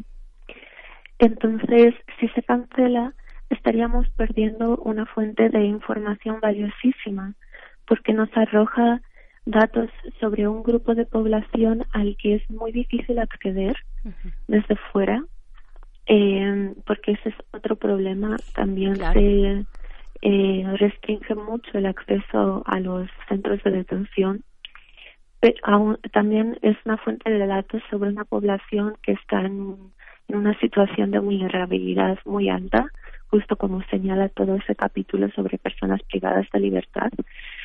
Y este y nos indica pues de una manera muy detallada el panorama de, tortura, eh, tanto eh, quiénes la sufren, qué impactos tiene, quiénes son los perpetradores, qué tipos de tortura se sufre, cuáles son las, eh, cómo está variando el panorama de tortura. Por ejemplo, hay una investigación muy amplia sobre este tema basada en la última en Paul de la organización World Justice Project que analiza si eh, han variado, se ha variado el panorama de, de tortura antes y después del, del nuevo sistema de justicia penal y si se encuentran algunos cambios, si hay una, una variable, pero justo este tipo de análisis no los podremos tener si se cancela la EMPOL. Entonces es una fuente de información muy, muy amplia que vamos a perder y que no se puede tener de otras de otras maneras. Y no nos no se nos ofrece ninguna ninguna alternativa. Y la respuesta del gobierno ante ante las preguntas del comité en este sentido era que en realidad el INEGI es un organismo autónomo y que no se podía controlar pues sus decisiones y que decidían cancelar pero claro este pues al final sí depende eh, presupuestalmente del, del gobierno, ¿no? Entonces, pues los recortes no ocurren únicamente por por la decisión del, del INEGI en sí, ¿no? Sí.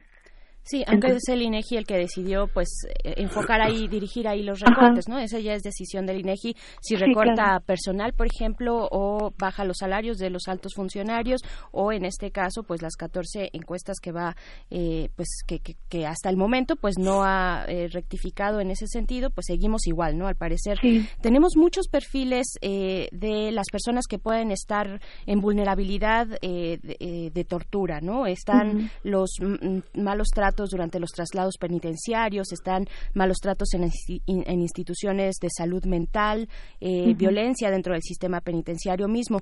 ¿Cuál es ese perfil, digamos, eh, tal vez hablando en sistema penitenciario, ese perfil en el que este informe hace principal hincapié?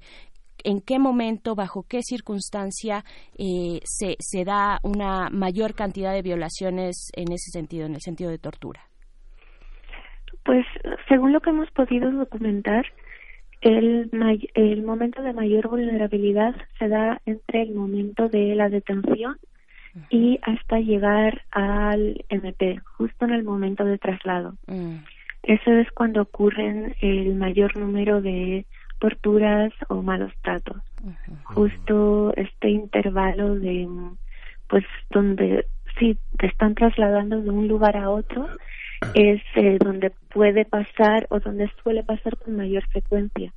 Después, pues, eh, como digo, es hay muchos casos que indican que también puede pasar en situación de, de detención, también porque tenemos que tener en cuenta que existen muchos tipos de tortura.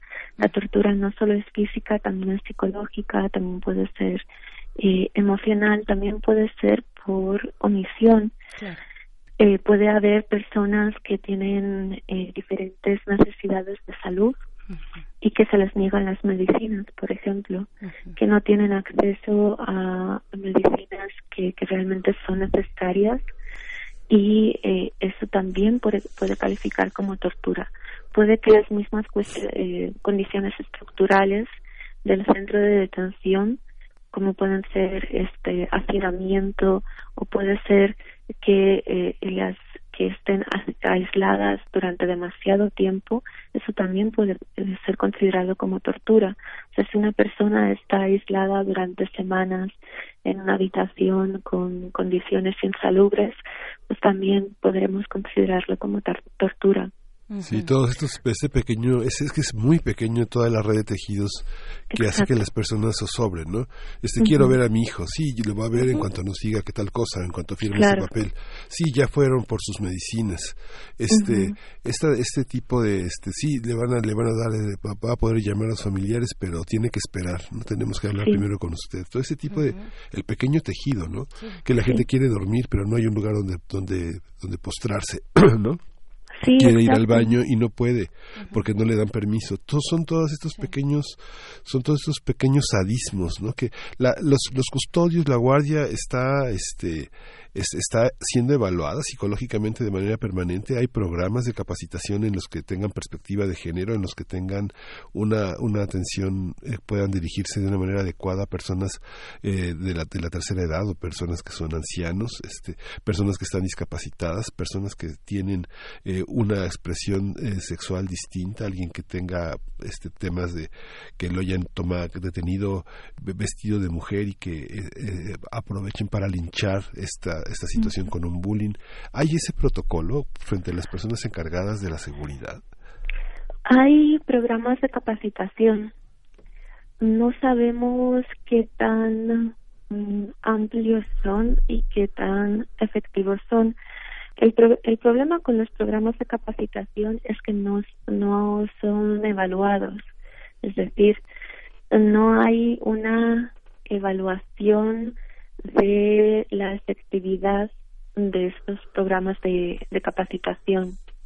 Es como si, pues, si los funcionarios de, de prisiones, por ejemplo, tienen que tomar ciertos cursos, pero después no sabemos qué tipo de impacto tienen estos cursos. Entonces, pues muchas veces, la mayoría de las veces, sobre todo, pues la antigua Procuraduría insistía en, así, pues vamos a capacitar a todo el personal, les vamos a capacitar en derechos humanos, en perspectiva de género, en el protocolo de Estambul.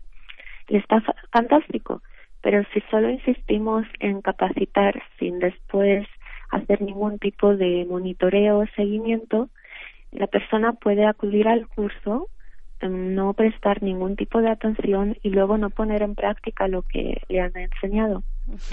Entonces, el problema es justo este, que se, dan, se imparten cursos y luego no se hace ningún tipo de seguimiento de si se están eh, realmente poniendo en práctica esos conocimientos. Vaya, pues, pues todo, todo un tema, Olga Arnaiz. Estaremos pendientes de esto que nos mencionas, este año en el cual debe estar listo o en marcha el Programa Nacional sobre Tortura.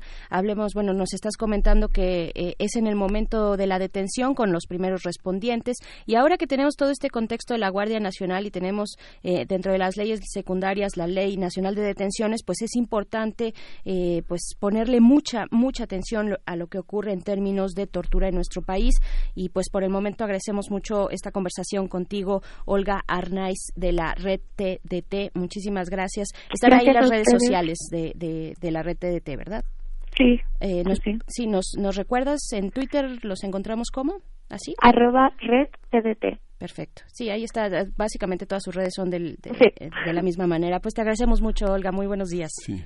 Vamos Muy con bien. música. Gracias, Gracias. Olga.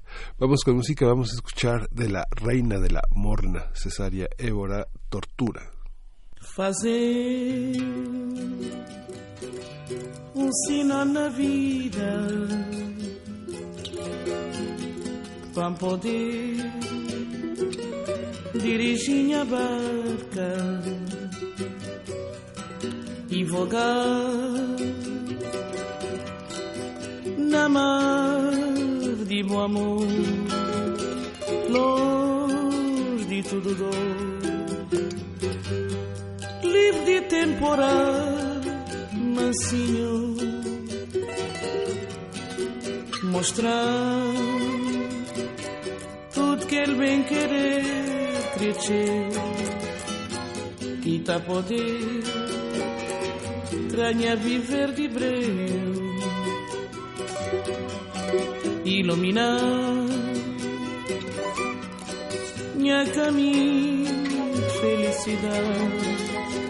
raiar para simplicidade não vivo vivência cheia de carinho.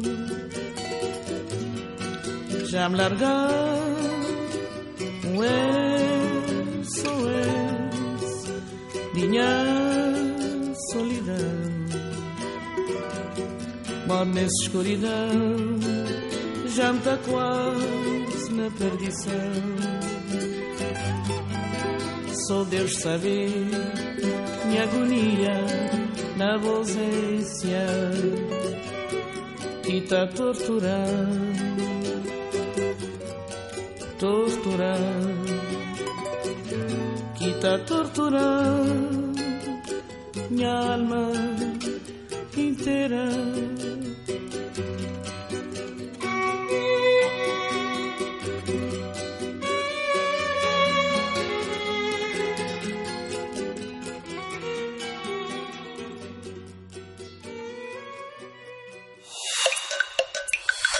Primer movimiento. Hacemos comunidad.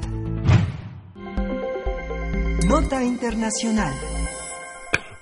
Puerto Príncipe, la capital de Haití, continúa parcialmente paralizada tras la convocatoria a una huelga general para exigir la renuncia del presidente Jovenel Moisés. El domingo una manifestación fue reprimida por las fuerzas policíacas justamente por este tema y provocó dos muertos. Jean-Michel Lapin, primer ministro de Haití, pidió el lunes a los manifestantes esperar hasta el final del mandato del presidente para que sea investigado por un presunto desvío de recursos. De acuerdo con la información publicada por el Tribunal de Cuentas, una empresa dirigida por el mandatario habría recibido millones de dólares de un programa de asistencia patrocinado por Venezuela. Los recursos serían para la ejecución de varios proyectos que, por supuesto, no se han realizado. El reporte también revela que la presunta existencia de una red de funcionarios dentro del gobierno haitiano que gestiona la obtención de contratos para amigos del expresidente Michel Martelly, eh, así como para el ex primer ministro eh, Logan Lamont. Vamos a conversar sobre esta huelga en Haití, qué la motivó, de qué forma puede resolverse esta crisis social y política. Y está con nosotros la doctora Yadira Galvez. Ella es profesora e investigadora de tiempo completo de la Facultad de Ciencias Políticas y Sociales de la UNAM. Ella es una experta en temas de seguridad internacional y defensa, así como de América Latina. Bienvenida, doctora Yadira Galvez. Gracias por estar aquí. Muy buenos días, Miguel Ángel y Berenice. Qué gusto compartir con ustedes estos micrófonos de nuestra casa de estudios. Gracias. Gracias. Al contrario, doctora Yadira, pues ¿qué está ocurriendo en Haití? ¿Qué está ocurriendo con estos reportes de eh, corrupción? Además, en una sociedad como la haitiana, que vaya que tiene complejo el panorama, vaya que ha sufrido en los últimos años particularmente, donde se habla además incluso algunas voces muy críticas de un Estado fallido, ¿no? Así es, Berenice. Desgraciadamente tenemos ya varios años, décadas incluso de hablar de Haití eh, sobre esta parte de un Estado fallido, pero tenemos que entender que la crisis que está enfrentando el país es una crisis profunda, caracterizada por un problema histórico en términos de la corrupción de la clase política haitiana. Esto no es nuevo, tiene que ver con las formas de hacer política o de la clase política tradicional vinculada a las élites económicas y es una crisis donde se combinan elementos muy particulares. La profunda corrupción, lo que ustedes mencionaban hace un momento en el reporte respecto a los señalamientos de la participación del presidente en una red que desvió recursos que iban al desarrollo hacia quién sabe dónde, es decir, hacia las carteras de personajes particulares, millones de dólares y las obras no se concluyeron. Del otro lado, una profunda crisis social y económica, porque es un país que no tiene un sistema productivo, viven de la agricultura y de algunas empresas relacionadas con eso. Precisamente el presidente es un gran empresario bananero mm. y en el marco de esta dependencia de la agricultura es un país que está viviendo los embates del cambio climático desde sequías hasta los huracanes y a eso le agregamos una profunda crisis social donde Haití se ubica en los países más pobres, desiguales y eh, con un nivel de analfabetismo tremendo. Entonces, todo esto configura un escenario donde obviamente el gobierno está rebasado, la gente está en las calles protestando por la corrupción, pero también por la desigualdad, por la inseguridad, y la respuesta del gobierno haitiano, una vez más, como ha sido tradicionalmente, pues tiene que ver con el uso de mano dura o de la represión policial Estos días también acaban de asesinar a un policía, a un a un eh, miembro de medios de comunicación, a un comunicólogo, y entonces configura un caldo de cultivo donde, insisto, hay una crisis profunda humanitaria, una crisis política, la comunidad internacional no voltea a ver Haití y al mismo tiempo es muy complicado pensar en una solución a mediano plazo precisamente por la profundidad de la crisis, Berenice. claro. Eh, pues just, precisamente iba a preguntar, doctora Yadira, pues cuáles son las fuerzas que pueden interactuar eh, desde afuera, eh, pues, pues Venezuela evidentemente no, no, aunque este programa este programa fue patrocinado por Venezuela, pero qué fuerzas podrían acercarse a Haití ante la incapacidad del gobierno y además esta posible pues red de corrupción, ¿no? Porque si son si estamos hablando de toda esta ayuda humanitaria que no está llegando finalmente a la población es porque en un primer momento pues existe esta red de funcionarios que, que, que que probablemente pues ahí se están deteniendo todas estas ayudas. ¿Qué fuerzas pueden interactuar en este momento para eh, apoyar de alguna manera lo que está la terrible situación en la que vive Haití? Porque de verdad que es es muy doloroso lo que está pasando allá. Es tremendo, mira, Berenice, mira, Miguel Ángel. Eh, hay una gran hay un gran debate sobre el papel de la comunidad internacional en Haití, porque en un principio y mi respuesta primaria debería ser sin duda un apoyo mucho más sólido por parte de la Organización de las Naciones Unidas, que tuvo la misión de estabilización en Haití, que terminó en 2017, pero se quedó una pequeña misión para ayudarles con todo el tema del proceso judicial y del Poder Judicial y ayudarlos precisamente a fortalecer esas capacidades de seguimiento y de combate tanto a la corrupción como a la impunidad. Sin embargo, no es suficiente. Y no es suficiente porque también la misión, la MINUSTA, la que salió en 2017, la que concluyó en 2017, fue señalada de dos temas sustantivos. Por un lado, de abusos sexuales o de pedir favores sexuales y esto es terrible que los miembros de una misión internacional estén señalados por abusos hacia la población y por otro porque por falta de cuidados un contingente de esta misión de paz importó cólera a Haití, es decir, si ya le faltaba poco a Haití en términos de las condiciones que vivían, también llegó el cólera a sentarse en un lugar donde no hay suficiencia para atender esos problemas de salud y se propaga por la incapacidad de la infraestructura. Entonces, la misión y la, la participación de Naciones Unidas no es vista, es, es necesaria, pero bajo otros parámetros. Y aquí también tenemos que pensar que el país lo tiene que solicitar o bien el Consejo de Seguridad de Naciones Unidas tiene que actuar en nombre de la responsabilidad de la protección de las personas. Pero eso es muy difícil y es muy difícil en un contexto donde, por ejemplo, Estados Unidos está mucho más pendiente de otros temas porque el presidente Trump está en su campaña electoral pensando en el tema de la migración, Venezuela, los demás países están en sus propias dinámicas y desgraciadamente Haití está alejado del mundo. Y si nos vamos al lado de las organizaciones no gubernamentales de carácter internacional, también ha salido esta semana un reporte tremendo sobre Oxfam y el comportamiento del personal de Oxfam en Haití mm, que los vincula a abusos. Entonces, estamos en el peor de los escenarios en términos de cómo gestionar y cómo apoyar al país. En verdad que sí, y, y, ahí están, ahí están los datos, ahí están también eh, el impacto. A mí me gustaría preguntar, pues dentro de todo este panorama siempre hay población de atención prioritaria, ¿no? Hay aquellos a, los que les impacta de una manera más profunda todo este contexto eh, adverso que tiene la isla. Yo pienso, hace un momento mencionabas, doctora Yadira, sobre la violencia hacia las mujeres, ¿no? Eh, cómo desde otras instancias internacionales y organizaciones internacionales pues se han tenido estos escándalos. Eh, recuerdo también que en la, en la en República Dominicana, con quienes comparten la isla, hay un problema serio de violencia de género, incluso hay campañas eh, promovidas por el Estado fuertemente para eh, eliminar, bueno, para disminuir los niveles de violencia de género. Eh, pues hay, hay vulnerabilidad importante para ciertos grupos, ¿no? Sí, por supuesto. O sea, simplemente para nuestro auditorio. En el caso de Haití, una de cada dos personas se calcula que están en analfabetismo y más de 200 mil niños no están escolarizados. Y hay un grave problema en Haití respecto al abuso infantil en términos laborales y también en términos sexuales.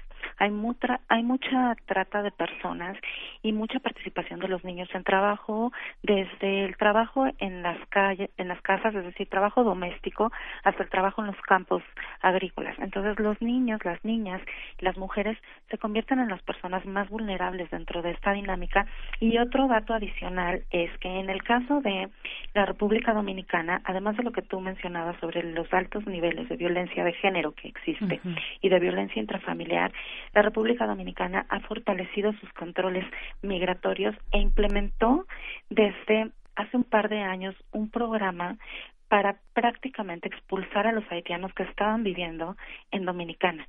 Y entonces eso lo que generó en el caso de Haití fueron que se incrementaran pues estos cinturones de miseria y estas áreas donde además tenemos un problema sustantivo. El país no ha podido reconstruirse. Si el país de per se ya estaba mal, después del terremoto de 2010 y el huracán Matthew, que vino posteriormente, en 2016, toda esa devastación en términos de las casas y de la infraestructura, el país la sigue sufriendo hoy.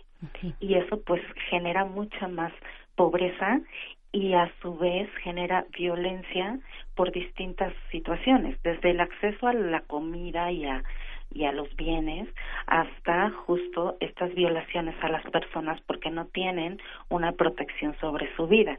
Y en este contexto, pues también la gente está saliendo a protestar porque el gobierno no solo es acusado de la corrupción, sino de una profunda incapacidad de hacer frente a esto y eso se refleja del otro lado en que tienes una clase política que no es capaz de llegar a acuerdos. Recientemente hubo hasta golpes en el Parlamento, en el Congreso haitiano, porque no se ponen de acuerdo siquiera en el programa de gobierno. ¿Cuáles son las fuerzas políticas que están eh, interactuando? ¿Tenemos suficiente información respecto a lo que ocurre en Haití? Este, ¿Cómo están los medios de comunicación? ¿Están en algunos en algunos países de Centroamérica, por ejemplo? Estamos hablando ahora del Caribe, pero de Centroamérica están cooptados por el Estado, ¿no? O son medios oficiales y no sale mucha información. ¿Tenemos información suficiente de lo que está ocurriendo a nivel político, por ejemplo, estas interacciones entre grupos políticos y alguna opción que pueda haber eh, dentro de, este panorama? Pues mira, hay información que fluye, digamos que a, a cuenta gota. Sí hay prensa independiente y de hecho el tema es justo que están acusando al gobierno de actuar contra los periodistas que están alzando la voz y que están sacando a la luz todos estos señalamientos sobre corrupción. Tal es el caso que precisamente es esta prensa independiente la que da a conocer a la población el informe sobre la participación de esta empresa Agritrans, que es la empresa del presidente, en toda esta trama de corrupción. Sin embargo, lo, también es cierto que el gobierno cada vez más lo que hace es tratar de controlar los flujos de información con un afán, pues sí, de evitar mayores cuestionamientos hacia la gestión y en términos de las fuerzas políticas lo que sucede es que está demasiado fragmentado el país. O sea, simplemente para las elecciones presidenciales hubo 27 candidatos. Entonces, ante una fragmentación de este tipo, el presidente lo que hizo, bueno, en realidad la fuerza política que en este momento tiene niveles de control es la que viene a partir de la alianza del presidente Martelli, el anterior presidente, que básicamente nombra como su sucesor o, o hace una alianza con el presidente actual. Y es tan profundo el tema, tanto de la fragmentación de las distintas fuerzas políticas como del cuestionamiento del sistema político haitiano que cuando fueron las elecciones en 2015 se tuvieron que aplazar, o sea, hubo elecciones, nadie llegó al, eh, al, al, porcentaje que está marcado por la ley haitiana, pero además se señaló que hubo muchos problemas relacionados con fraude en esas elecciones mm. y la aplazaron el proceso prácticamente un año. A lo que voy es que el sistema político haitiano también tiene serios y graves problemas relacionados con la corrupción y con la falta de reconocimiento de la sociedad sobre cómo funciona su sistema, porque están realmente rebasados por las circunstancias. Y es un sistema pues que se hereda de las dictaduras de los Duvalier, que también quedaron impunes, de los crímenes de lesa humanidad y de la corrupción. Es un problema sistémico y ese es el, el gran tema que estamos enfrentando. Ah, ese es el panorama de Brasil, de, es- De Haití. De, de Haití, perdón. eh, esta cuestión de Haití como acreedor de Francia, que es algo, ahora, ahora que mencionamos eh, este, la, la prensa independiente, lo, lo que pasa es que lo que leemos todos los días en Le Monde, en Liberación, en toda la prensa francesa, son corresponsales que no son franceses, pero haciendo una, este, que viven en Haití desde hace mucho tiempo y que tienen una, una, una visión que está en contra de los propios intereses de Francia, que eh, la derecha francesa ve a esta excolonia como un, un acreedor y ahora que está pensando en toda esta en toda esta tragedia Aristide que había hecho un homenaje hace tiempo sobre eh, donde había dicho que en realidad eh, Francia era la acreedora de, la, de toda la historia de Haití, pues parece que todavía Haití ha vuelto a ser como Santo Domingo, ¿no? Pareciera que ese, ese viejo estado esclavizado y colonizado es lo que está este, construyendo pues el Fondo Monetario Internacional con una serie de- de llamados y de condicionamientos como los que intentan hacer los países eh, vecinos a, a los países más débiles, ¿no? ¿Cómo, ¿Cómo ver esta parte del colonizaje? Este, ¿Hay un Santo Domingo que todavía vive en Haití o cómo, este, cómo entenderlo? Y eso, doctora, en un minutito solamente que nos queda de conversación con usted. Sí, sin duda. Hay estos vínculos históricos del coloniaje que no se han podido terminar de romper y no hay una ruptura en términos de la dependencia económica de Haití.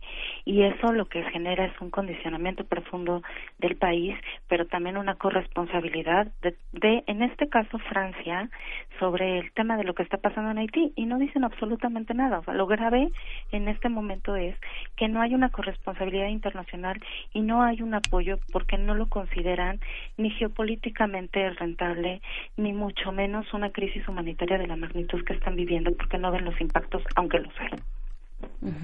Pues bueno, ahí está eh, estas condiciones de verdad terribles, la viabilidad del Estado, de la sociedad también eh, en Haití, pues estaremos siguiendo de cerca lo que a lo que nos lleven estas estos reclamos, estas manifestaciones por parte de una sociedad, de una articulación social que se empieza a ver en Haití.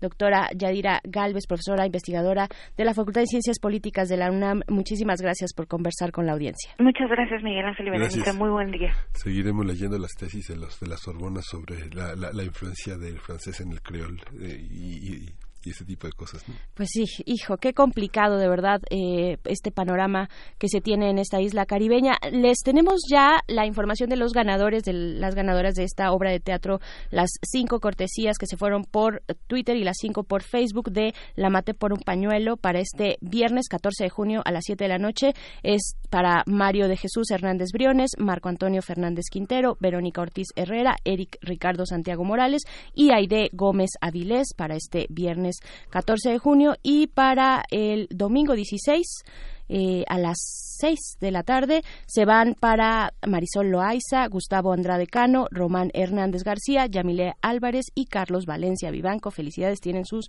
cortesías para esta obra, esta readap- readaptación del shakespeariano Otelo, La maté por un pañuelo. Con esto nos vamos al corte de la hora, son las 9 de la mañana y estamos en primer movimiento. Síguenos en redes sociales. Encuéntranos en Facebook como Primer Movimiento y en Twitter como arroba PMovimiento. Hagamos comunidad.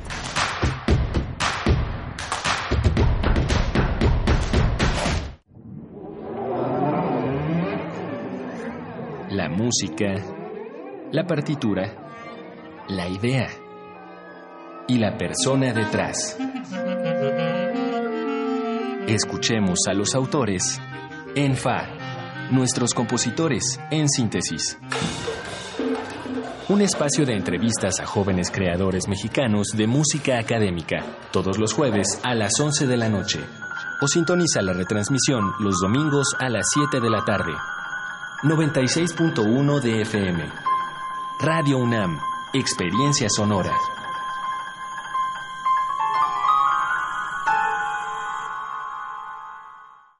Querer a México es estar cerca de la gente, dialogar con la sociedad. Querer a México es conciliar, es defender la democracia, las instituciones y los equilibrios de poder, cueste lo que cueste.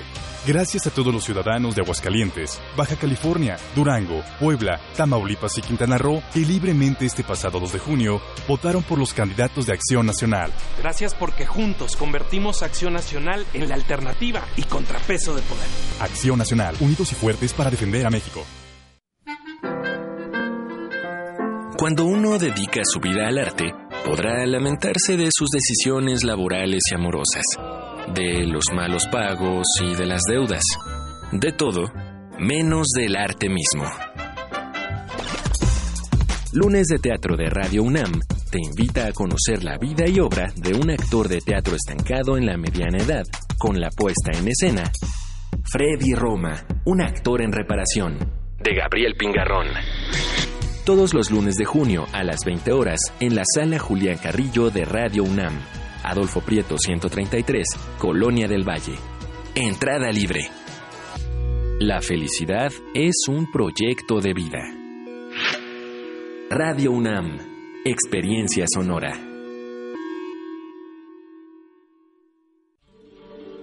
En algún momento tuviste que aprender a dominar tu instrumento, a escribir una novela a realizar una investigación. Tu talento lo aprendiste. ¿Por qué no aprender a monetizarlo? Bécame mucho. Tu camino al dinero. A, a las becas, premios y estímulos. Miércoles. 20 horas. Por resistencia modulada. 96.1 de FM. Radio. UNAM. Experiencia sonora.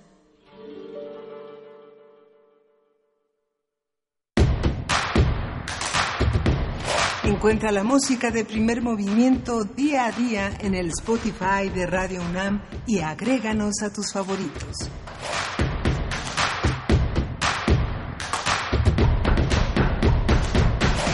Muy buenos días, estamos de vuelta aquí iniciando la tercera hora de primer movimiento cuando son las nueve con tres minutos de la mañana de este miércoles 12 de junio. Continuamos aquí, Miguel Ángel Quemain, ¿cómo estás? Muy bien, Berenice Camacho, estamos aquí en la cabina de Radio UNAM este miércoles 12 de junio y justamente nos invitaba hace un rato Pavel Granados a que escucháramos el streaming de la Fonoteca Nacional porque van a dar a conocer una información muy relevante para el, el tema de la, de la fonoteca y de colaboración con distintas instancias culturales. Vamos a oírlo.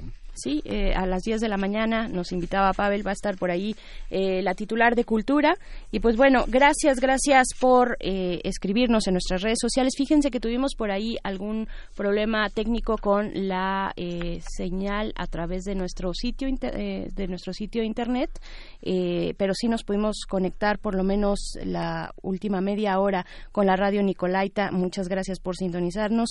Ojalá este, puedan seguir en esta transmisión vía internet. Ya está restaurada esta, esta transmisión. Y pues bueno, seguimos, seguimos adelante después de tener de verdad una hora muy interesante acerca de la tortura en nuestro país, estuvimos conversando con Olga Arnaiz de la red TDT, eh, pues este informe de la ONU, del CAT, el Comité sobre Tortura de la ONU, que hace a México durante el periodo de Enrique Peña Nieto y también los compromisos que ya asume este, este gobierno respecto a los temas de, tortura. Un programa nacional para erradicar la tortura es lo que se tiene como recomendación que se tendría que llevar a cabo durante eh, pues este año. ¿no? Básicamente es eh, urgente, es un tema urgente y ahora que estamos también en la implementación de la Guardia Nacional en este despliegue que tenemos eh, en la frontera sur seis 6.000 elementos que ya desde el día de ayer han sido enviados para, para allá.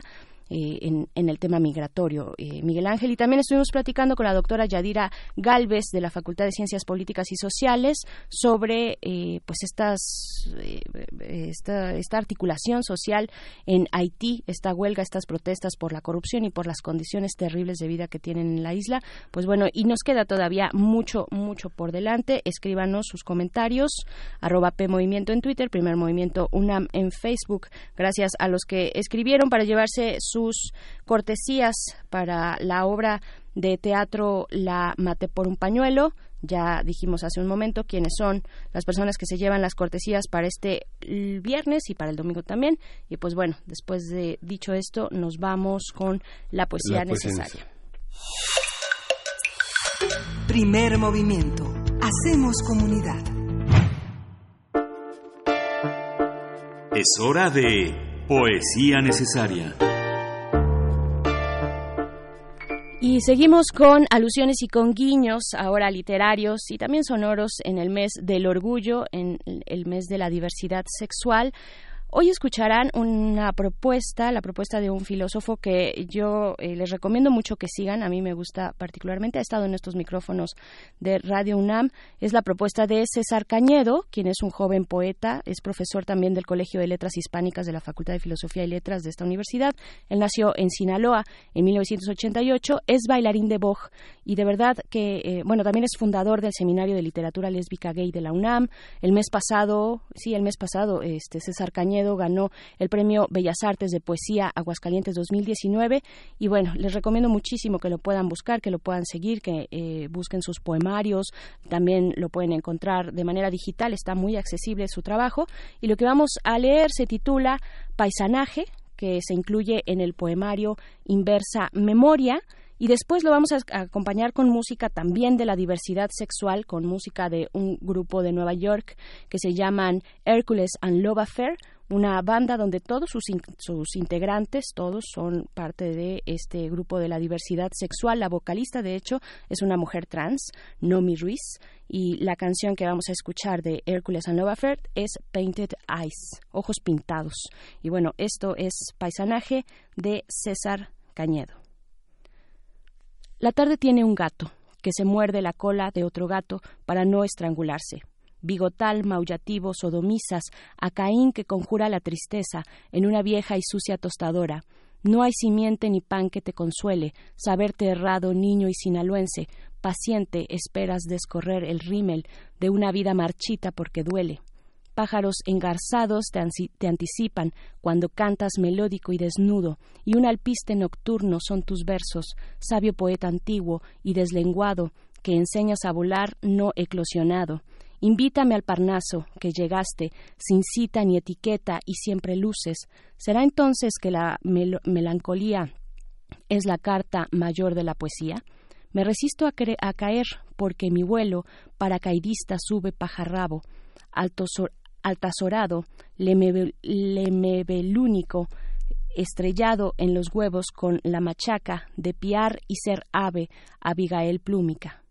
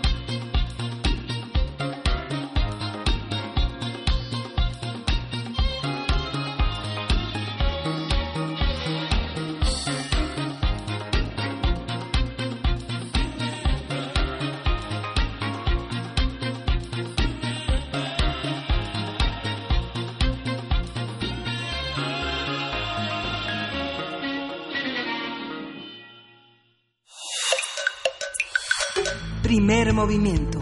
Hacemos comunidad. La mesa del día. La Organización para la Cooperación y Desarrollo Económicos prevé que en los próximos 15 años desaparezcan el 14% de los empleos existentes como resultado de la automatización. En México esa cifra podría ser un poco más alta. Expertos consideran que uno de los principales retos para nuestro país en materia laboral es la automatización, para lo cual debe contar con sistemas de aprendizaje, formación, seguridad social y de sindicatos también. Además, México también enfrenta otro reto ante la automatización, que es el problema de la informalidad, que se estima en un 57% de los trabajadores. El estudio de la OCDE apunta que el autoempleo, el trabajo por tiempo parcial y las labores en plataformas digitales son actividades que ocupan a más personas cada día. La automatización es un proceso dentro del esquema laboral que gracias a las tecnologías utiliza inteligencia artificial y robótica, provocando cambios significativos en la calidad y cantidad de los trabajos para los seres humanos. Vamos a conversar sobre la relación entre desarrollo tecnológico y empleo. ¿Hasta qué punto afecta uno al otro y cuáles son las medidas que debemos tomar como, como universidad y como país para aprovechar la coyuntura? Y está para ello el doctor Alfredo Walde, investigador del Departamento de Estudios Sociales del COLEF. Alfredo, ¿cómo estás? ¿Qué tal? Buenos días. Hola Alfredo, gracias por estar aquí. No, gracias a ustedes. Muy buenos días, eh, doctor Alfredo, Alfredo Walde, pues para hablar de este tema que suponíamos en algún momento en el futuro, pero que está más presente cada vez, ¿no? Que es más eh, eh, parte de nuestra vida cotidiana. pues cómo, ¿cuál es esta relación que existe entre la automatización y la precariedad laboral? Por si nos hiciera falta algo, ¿no? Sí, efectivamente. ¿Siempre es tan negativo? Perdón, estoy iniciando muy negativa, pero ¿siempre está negativa la parte de, la automatización? ¿O hay cosas eh, positivas? no, bueno, si usted este, examina ciertos informes o ciertas, eh, o lo que piensan algunas empresas, la automatización eh, y la digitalización se ven como procesos beneficiosos para las sociedades, porque aumentan la productividad, este, ponen al servicio de, los ciudadanos, de, de las personas, eh, una serie de herramientas eh, que les facilitan la vida, por, decirlo de alguna manera, y se supone que, que por ejemplo, la robotización este, evitaría los, los trabajos eh, más rutinarios y más con más, más, más penosos, digamos, más peligrosos, etcétera. Entonces, no hay una visión única de la automatización, sino que más bien es un son visiones en las cuales en algunas predominan la parte negativa, los riesgos, las alarmas, etcétera, lo cual no es nuevo. Este, hace 20 años, este Rifkin publicó un libro que se llamaba El fin del trabajo y también, este, pues, eh, hubo muchos muchos informes preocupados por si se iba a acabar el trabajo. Esto, como vemos, no ha ocurrido así y aquí en Estados Unidos, por ejemplo, la tasa de desempleo es la más baja en, décadas, aunque en los últimos dos meses parece que las cosas no van tan bien. Entonces, en síntesis, hay visiones muy eh, muy contrastadas, mm. eh, muy muy diferentes acerca de, estos procesos que que por otro lado nadie tiene la bola mágica para decir qué va a ocurrir, mm. aunque sí tenemos indicios, tenemos elementos para, para pronosticar ciertos escenarios y también deberíamos tal vez este, eh, analizar con más detalle lo que ya está ocurriendo. Sí, fíjate Alfredo que yo veía en, en varias películas eh, del cine eh, europeo, sobre todo francés y alemán, que estaban afrontando de una manera muy difícil la llegada de nuevas generaciones que frente al trabajo obrero sobre todo de sus padres eh, tenían nuevas profesiones y la y la visión de la del ámbito rural que estaba muy acompañado por nuevas eh, eh, por empresas que se habían dedicado al tema obrero la única respuesta que tenía la administración, el Estado, era la jubilación, ¿no? Garantizar que las personas que concluían su empleo iban a tener algunas actividades culturales, recreativas para afrontarlo. Pero uno de los temas del, del trabajo parcial es el tema de la seguridad. Mucha gente quería hace décadas tener un trabajo formal para acceder a la salud o para tener garantías de, de- de becas o apoyos para sus hijos o préstamos para la adquisición de vivienda o para la adquisición de un coche. Pero esto se acabó. El Estado ha desarrollado mecanismos frente a estas formas nuevas de empleo para garantizar el bienestar de la sociedad. Bueno, hay concretamente en, en Europa hay distintas distintas eh, alternativas que se están se están pensando, se están construyendo. Eh, una de las cuestiones que, que se está viendo es que los, por ejemplo, es que hay dos tipos de, de cambio, ¿no? Uno en los en las actividades tradicionales que ya conocemos, que por ejemplo en las industrias, ¿no? En la automotriz, en la electrónica, etcétera, o en los servicios, ¿no? Servicios de salud. Pero después está esta creación eh, relativamente rápida o muy rápida en los últimos años, que es los llamados empleos digitales. Y ahí, sobre todo en, en Europa, están muy preocupados porque efectivamente estos nuevos empleos digitales no tienen las características de seguridad que tenía el modelo eh, en las cuales en, en lo- en el cual digamos el empleo estaba ligado a cierta protección social no en temas de salud de pensiones eh, etcétera etcétera. Entonces son do- dos tipos eh, de, de elementos en, en el mercado de trabajo y frente a esto bueno por un lado sí hay una una pelea por decirlo de alguna forma de por regular ciertas actividades nuevas eh, tanto en Europa como en México, como en otros muchos países y ciudades, por ejemplo, el tema de las de los taxis y, de la regulación del empleo en, en- en las nuevas plataformas que se dedican al transporte, pues eso, eso es un tema que, que todos conocemos por los periódicos, lo mismo los repartidores, etcétera. Entonces, por un lado está eh, digamos, eh, la intención o, o los objetivos de regular ciertas fases de este trabajo. Por el otro lado está la, la idea de que eh, la capacitación, la formación, eh, la educación en general tendrá un papel importante, aunque no único, en, en, esta en amortiguar, digamos, las peores consecuencias de la automatización y la digitalización. Y después hay otras propuestas eh, que todavía también están muy en discusión, que es como la el seguro básico universal o lo que llaman la renta mínima garantizada, etcétera, que lo que trataría es de desvincular, ya sea para toda la sociedad o para determinados grupos sociales vulnerables, desvincular eh, un ingreso que proporcionaría el Estado de, de la condición de asalariado, de la condición de empleado. Entonces, eh, pues no es cierto que no que no se esté haciendo nada, aunque también es verdad que, que está causando preocupación y desconcierto este tipo de nuevos empleos y la forma en que el mercado de trabajo se viene des- desregulando no solo por la automatización y la digitalización, sino por otros procesos, ¿no?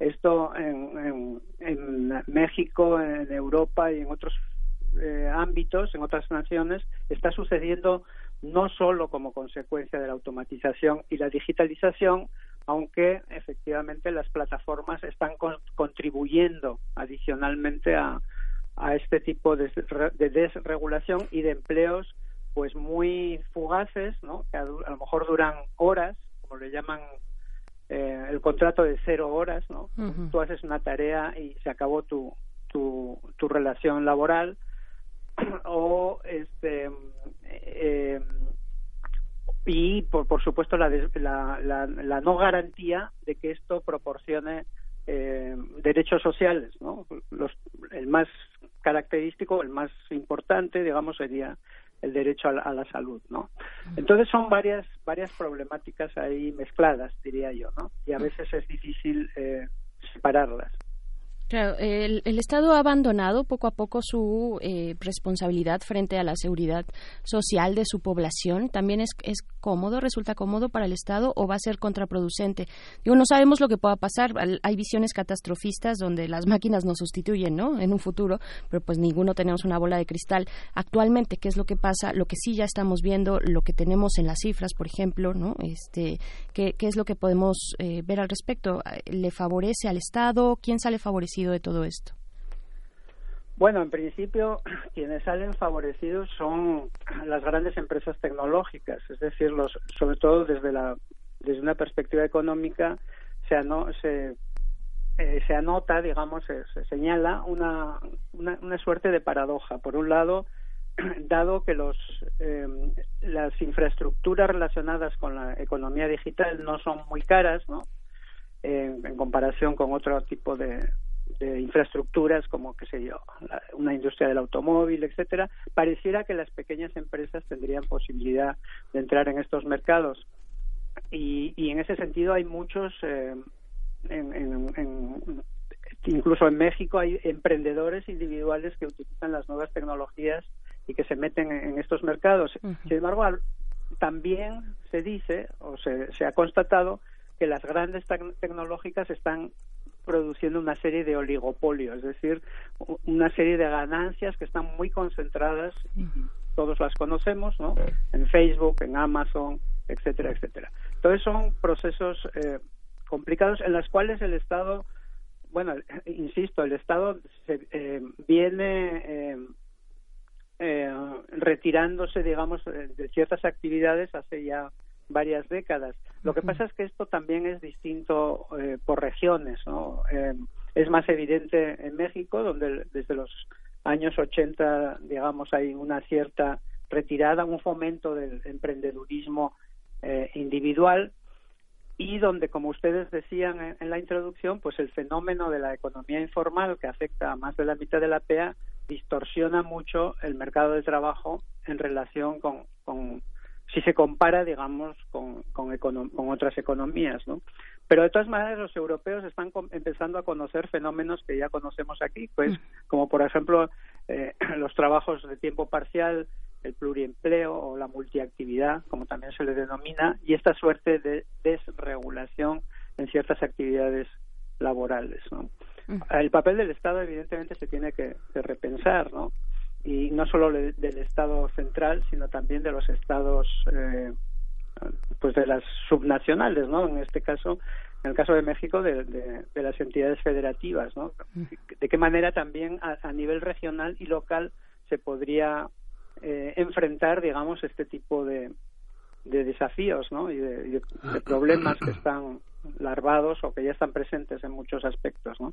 Sí, esta cuestión de la, del fin del trabajo y después de la de esto ahora que mencionabas a Jeremy Rifkin sobre el fin del trabajo, pero al mismo tiempo después la tercera revolución industrial, cómo pensar el cómo pensar estos contextos en una economía como la nuestra, por ejemplo, que ha puesto toda la confianza en el tema de los hidrocarburos, cómo cómo colocarnos en una era en la que eh, este eh, pensamos en el Internet de las Cosas, en unas eh, economías de coste marginal cero, eh, que también es era, otra propuesta de Rifkin. ¿Cómo, cómo entender eh, el rumbo hacia el que nos dirigimos en, en, esos términos del trabajo con una política de Estado concentrada este, nuevamente en los hidrocarburos, en las fuentes de energía no renovables? Bueno, en realidad este, el tema de las, de las energías limpias, digamos que es no soy experto en el asunto, pero sí, efectivamente, eh, junto al, desafío tecnológico está el desafío del cambio climático eh, y todo lo demás. ¿no? Pero en el caso de México, quienes han hecho algunos pronósticos, siguiendo metodologías utilizadas en otros lugares, eh, centran su preocupación sobre todo en la industria, porque en la industria mexicana es donde hay más eh, pruebas, digamos, de que la robotización ya ya empezó. Eh, México es uno de los es el país latinoamericano que más robots tiene y, y esto ha ido creciendo en los últimos años y estos robots se encuentran sobre todo en la industria del automóvil, uh -huh. en la industria electrónica.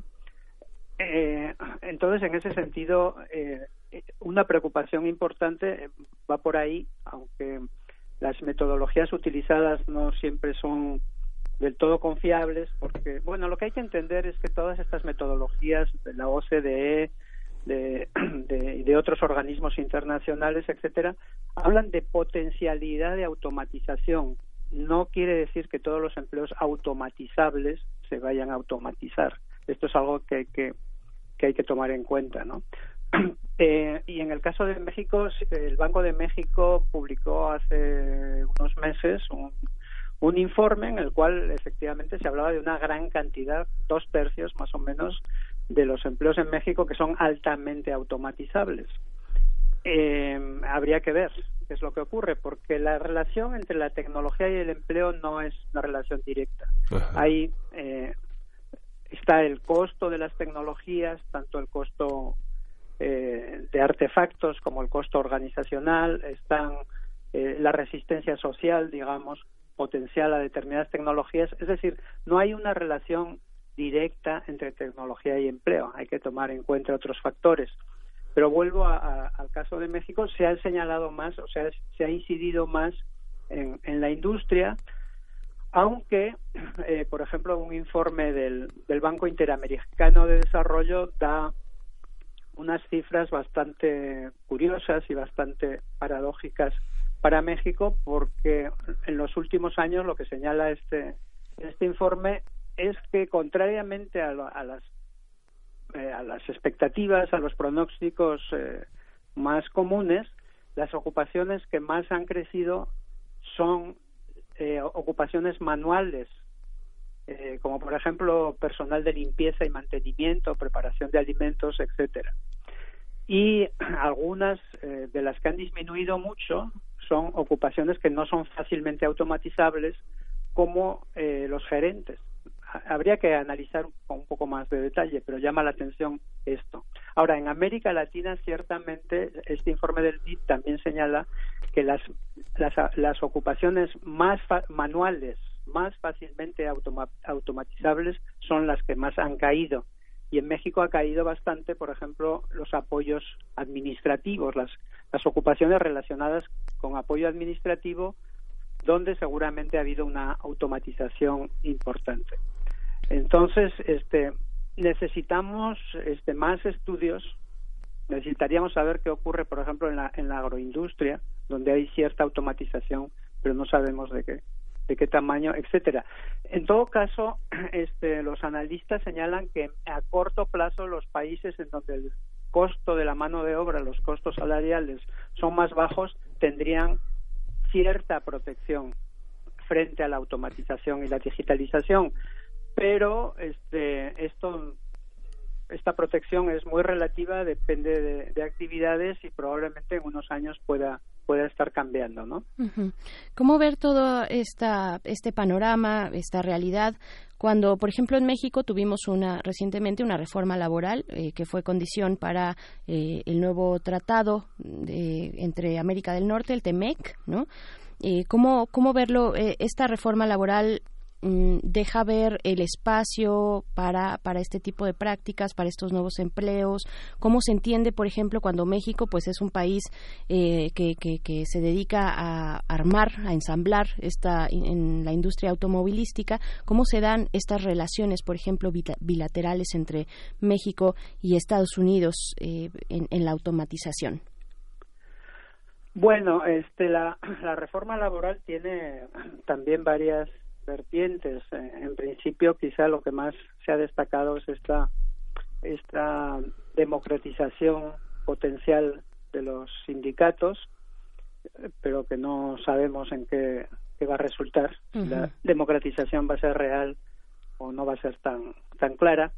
En todo caso, este, lo, lo que sí es cierto es que eh, la representación laboral de los trabajadores, que típicamente es la representación sindical, en todas partes se está viendo como desbordada por, por estos nuevos empleos, por estos nuevos procesos, en parte porque los sindicatos pierden afiliación, en parte porque muchos jóvenes no se afilian y en parte y esto en México es muy claro, en parte los sindicatos no no toman o no hacen estos temas como como un tema de discusión y un tema de negociación. Bueno, quizás por ahora este, no, no ha sido tan evidente el tema de la automatización, pero sí lo es, por ejemplo, el tema de los riesgos de salud en los empleos y no se ha hecho suficiente énfasis, digamos, en este tipo de temas.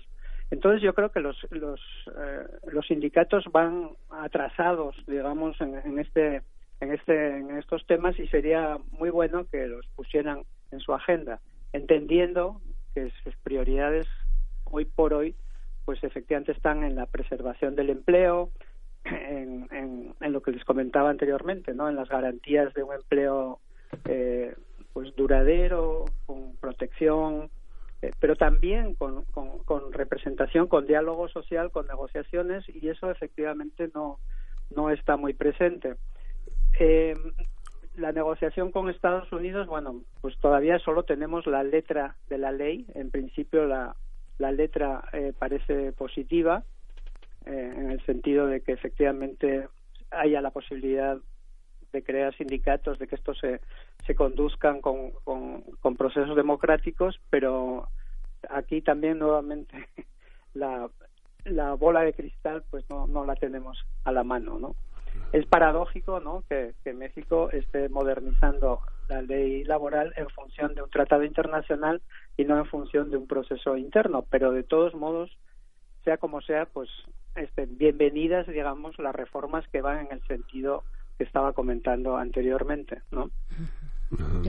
Se puede defender, se puede defender en lo internacional y al mismo tiempo estar eh, a tono con lo local, pensando en que la Federación tiene posibilidades de hacer este, experiencias particulares en torno a normativas que garanticen la incorporación de actores sociales distintos como comunidades indígenas, este, protectores del medio ambiente, este, este tipo de, de factores que no, que no tienen que estar alineados en el TECAM, por ejemplo. Híjole, pues realmente ahí sí eh, yo lo, no lo veo tan tan tan cercano.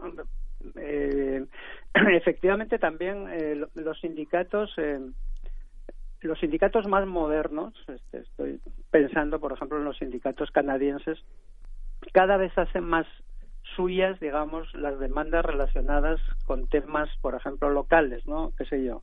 Problemas eh, de contaminación o problemas de instalación de plantas contaminantes, etcétera. Y en ese sentido cabría, digamos, la presencia de otros de otros actores, pero eso también depende, no solo depende de la regulación estatal, sino depende de la organización de la gente, ¿no? De la sociedad civil. Eh, en ocasiones sí, estos actores se han incorporado a estas, a estas, a estas demandas y a estas luchas, pero eh, creo que por ahora no hay, no es, no está muy articulado, ¿no? La, defensa del empleo, la defensa de las condiciones de trabajo con otro tipo de problemas, de necesidades de, de comunidades, de ciudades, etcétera, ¿no? Claro. Eh, doctor Alfredo Waldeque, eh, y ya para ir despidiendo esta conversación. Todavía nos quedan unos minutitos, pero eh, ¿qué, nos toca? ¿Qué nos toca como universidades públicas que finalmente pues estamos están a cargo las, las universidades de la formación de los nuevos cuadros laborales, ¿no? De encaminar también, de dotar de ciertas herramientas. Eh, ¿qué, ¿Qué nos toca? ¿En qué, ¿En qué se ha fallado? ¿En qué sí se ha atinado? ¿Qué podemos decir de esto? Bueno, ¿qué nos toca? Pues eso eh, eso es algo que, deben decidir las propias universidades, efectivamente. Lo que se señala en relación con los mercados de trabajo y, y la formación, la educación, etcétera, es que la educación sigue siendo muy importante. Quien tenga niveles educativos más altos, en principio, estaría más a salvo, digamos, del, del desempleo causado por la automatización aunque ciertamente hemos visto en los últimos años que los hay eh, grupos de egresados, digamos, de las universidades que no llevan a cabo el trabajo que, o sea, no, no, no trabajan para lo que estudiaron. hay quien señala que eh, las universidades y los sistemas de capacitación y de formación en general deben prepararse, digamos, para lidiar con lo que se llaman itinerarios complejos, es decir, trayectorias laborales y profesionales en las cuales se cambia de empleo, hay que aprender permanentemente y se señala, digamos, como fórmula lo que han llamado educación a lo largo de la vida o, educación continua. eh, esto en líneas eh, muy generales, ¿no? Por, eh, teniendo tomando en cuenta esto. Entonces se necesita infraestructura ágil, se necesita infraestructura no burocrática y se necesita coordinación de universidades con otros centros eh, de formación, como pueden ser, qué sé yo, los CECATIS en, en México, ¿no? eh, por otro lado, sí hay eh, este, conocimientos que se están, que se, se ve que hay una, una demanda eh, ya real y potencial muy grande, como por ejemplo eh, conocimientos en matemáticas y en físicas. y leía yo el informe este del BID, la ocupación que más ha crecido en Chile en los últimos 15 años, según este informe, es precisamente las los especialistas en matemáticas, ¿no? Y luego otra cuestión, lo cual no quiere decir que todo el mercado de trabajo vaya a estar lleno de matemáticas. Es una, nada más es un de matemáticos o matemáticas. Eso es nada más una un indicio de por dónde van los requerimientos de la inteligencia artificial. Eh, por otro lado, lo que se está haciendo en, en, a nivel a escala internacional en las universidades es eh, pues las las eh, las formaciones o las carreras que combinan temas y disciplinas, ¿no? Campos de conocimiento. Por ejemplo, ingeniería de información para la salud, ¿no? O incluso este formación en Internet de las cosas, lo cual también eh, indica o, o requiere, digamos, conocimientos multidisciplinarios. Sin embargo, ciertamente en, en, México el panorama educativo es muy, muy desigual.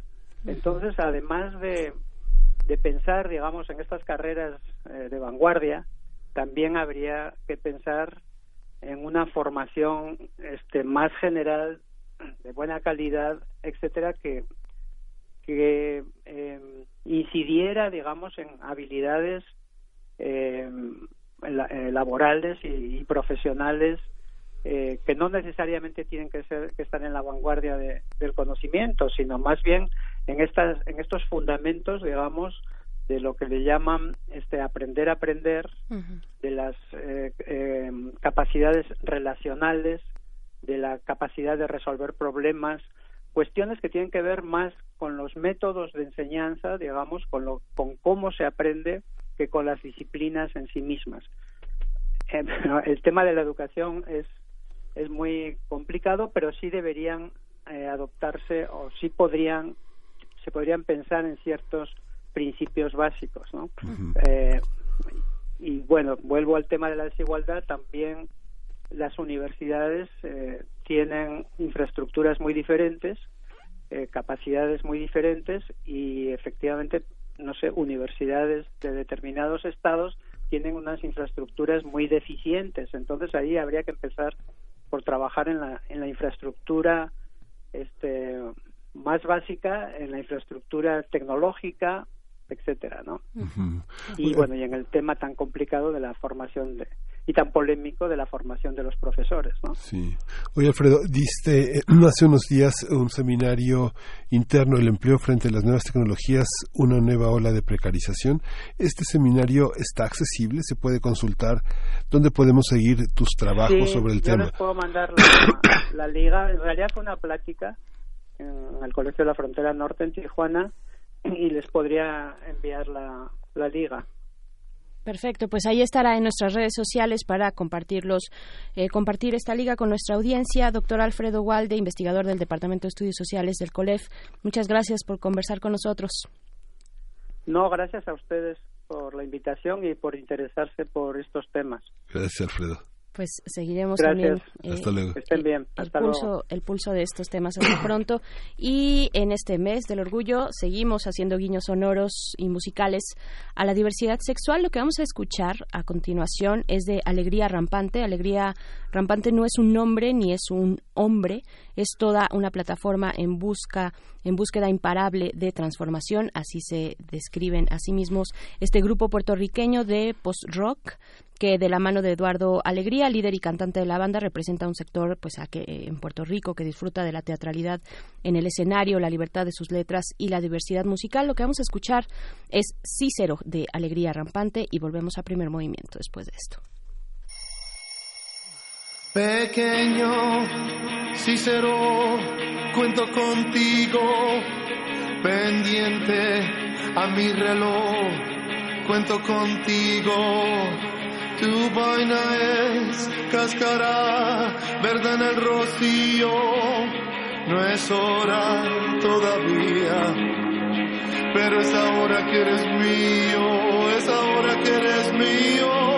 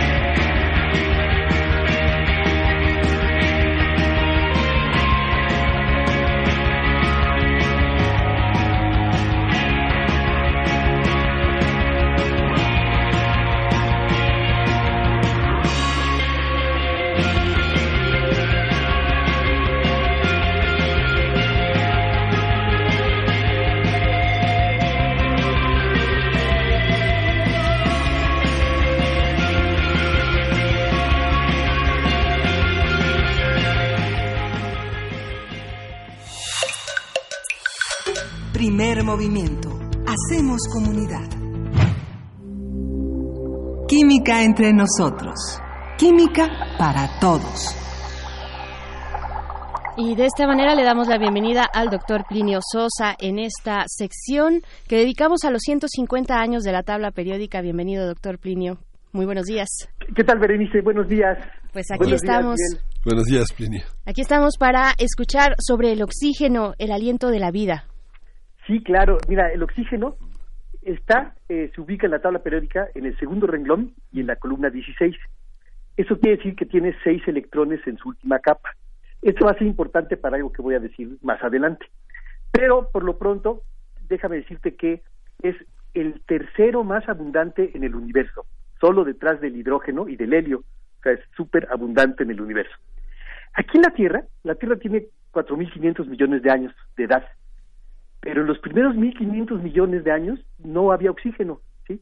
Fue hasta hace 3.000 millones de años que aparecieron los primeros organismos que fueron capaces de aprovechar la energía del sol para fabricar sus propios nutrientes, ¿sí? Entonces es una reacción eh, bonita porque es dióxido de carbono, que es el hielo seco, eh, que se usa en las fiestas de los 15 años, ¿sí? Y agua. Y, eh, y el- las plantas logran hacer que esas dos reaccionen y a partir de ahí formar los nutrientes, ¿no? Por ejemplo, puede ser glucosa o algo por el estilo, pero como subproducto sale oxígeno. Y ese oxígeno, pues, se llenó la atmósfera, ¿no? Se llenó la atmósfera de oxígeno. Primero reaccionó con muchos, este, muchas cosas de la Tierra, ¿no? De la corteza terrestre, y lo que sobró terminó yéndose a la atmósfera. De, de tal manera que ahorita tenemos de cada 100 litros de aire, 21 litros son de oxígeno. ¿sí? Y entonces, ahora hay una cosa interesante. Ese oxígeno que está en el aire no son átomos sueltos, son moléculas, ¿no? Como siempre, ¿sí? no, no hay átomos sueltos más que los de los gases nobles. Y ahí son unas moléculas diatómicas, O2 le ponemos los químicos, ¿no? O subíndice 2. Y este, bueno, aquí es interesante la reactividad, porque ese O2 tampoco es muy estable, también es muy reactivo, de tal manera que se la pasa reaccionando con nosotros todo el tiempo, ¿no? Con todo lo que hay se la pasa este, reaccionando. Pero eh, de alguna manera aprendimos también a utilizar ese eh, esa reactividad del oxígeno para nuestros propios fines, ¿no? Entonces, mira, el, el, oxígeno, cada átomo de oxígeno tiene seis electrones. En general, en los átomos, los electrones se acomodan por capas. Y las capas llenas suelen ser muy estables. Los únicos elementos cuyos átomos este, tienen capas llenas, todas sus capas llenas, inclusive la última, son los gases nobles. De tal manera que todos los otros intentan hacer algo para parecerse, para tener una configuración tipo gas noble. ¿sí? Entonces en el caso del oxígeno es más o menos así, o captura dos electrones para parecerse al neón, o pierde seis electrones para parecerse al helio, lo cual está terrible, porque cuesta mucha energía perder seis electrones, ¿no? Entonces, este, normalmente gana dos electrones. Y eso es para formar sustancias iónicas. Pero otra posibilidad que tiene es la de formar enlaces, ¿no? Por ejemplo, un solo oxígeno con otro oxígeno, lo que hacen es compartir electrones, y entonces forman un doble enlace, dos enlaces, y de esa manera ambos átomos de oxígeno se parecen a la configuración de, un gas noble. Entonces, eso lo hace súper, súper, súper reactivo, ¿no? Y entonces ese oxígeno reacciona con todo, con lo que se le ponga enfrente. ¿sí? Entonces, realmente, pero eso tiene una ventaja, ¿no? Como platicábamos en otras ocasiones, que al reaccionar con todo, entonces hay muchos compuestos de oxígeno, ¿no?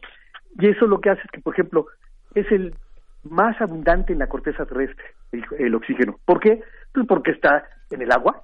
El agua, el agua tiene, es este, una parte del agua es de oxígeno, ¿sí? Y este, pero está en todos los minerales, ¿no? Lo de los que hemos estado platicando aquí, ¿no? Todos los que contienen óxidos, ahí hay oxígeno. Entonces la alúmina, la malaquita, la hematita, el cuarzo, este, todos ellos, ¿no? La piedra caliza, etcétera. Y no solo eso, también es el más, bueno, es el mayoritario en la masa de nosotros, de los seres vivos. Pues, ¿Por qué? Pues porque el 75% de nosotros somos agua, ¿no?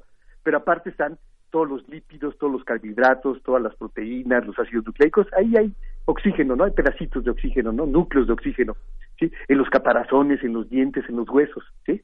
Este, y claro, eh, aquí lo importante es que este existe otra otra reacción que es la reacción contraria de la fotosíntesis. ¿sí? Entonces, en la fotosíntesis, CO2 más agua y nos da eh, glucosa más oxígeno, pero eso cuesta energía. Eso se puede hacer gracias a la energía del sol.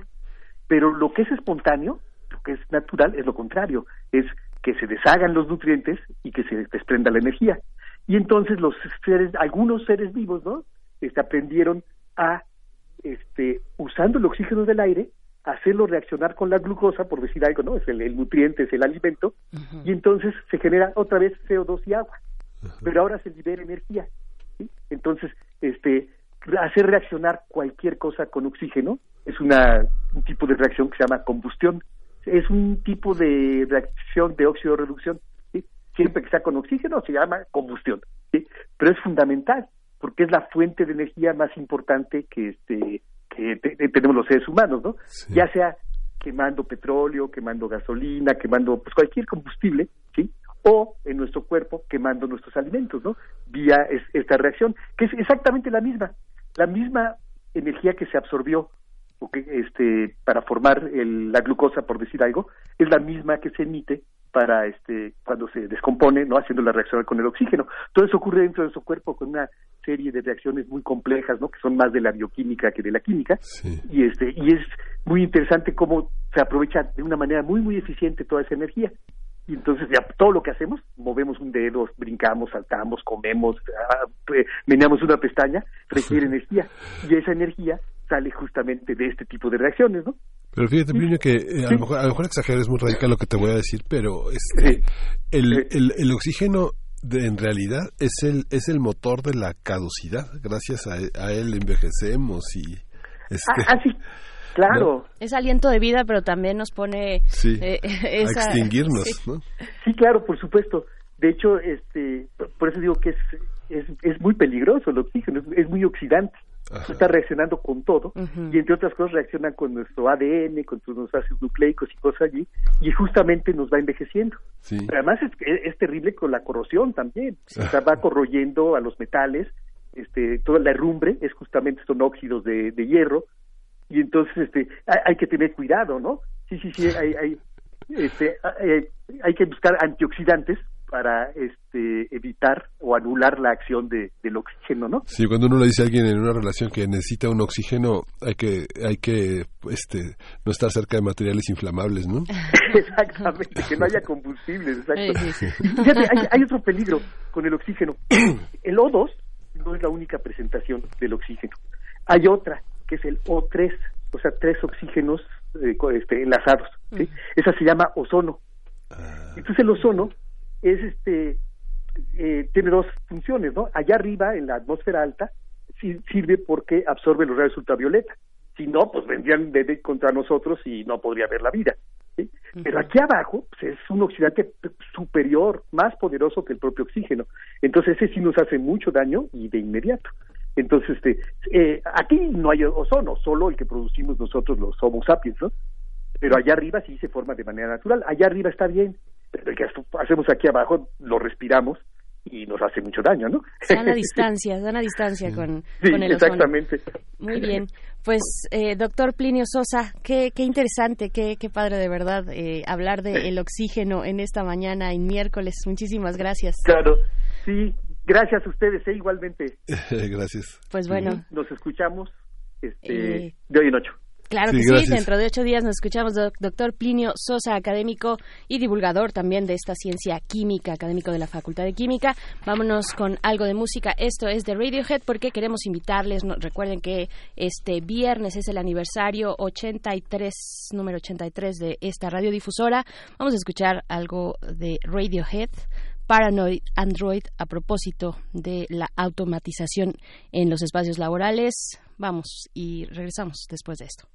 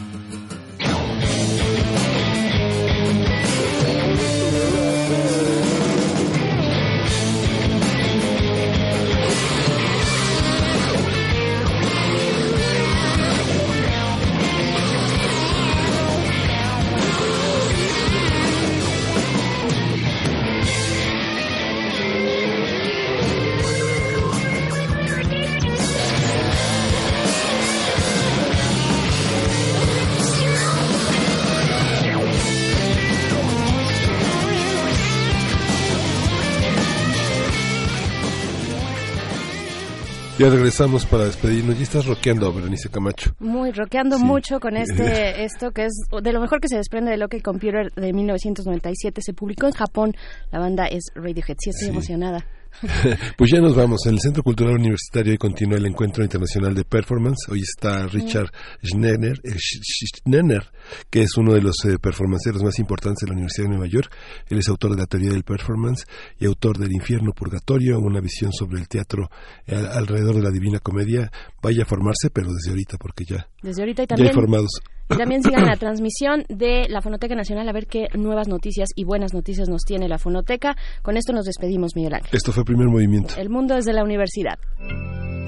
Radio UNAM presentó Primer Movimiento. El mundo desde la universidad.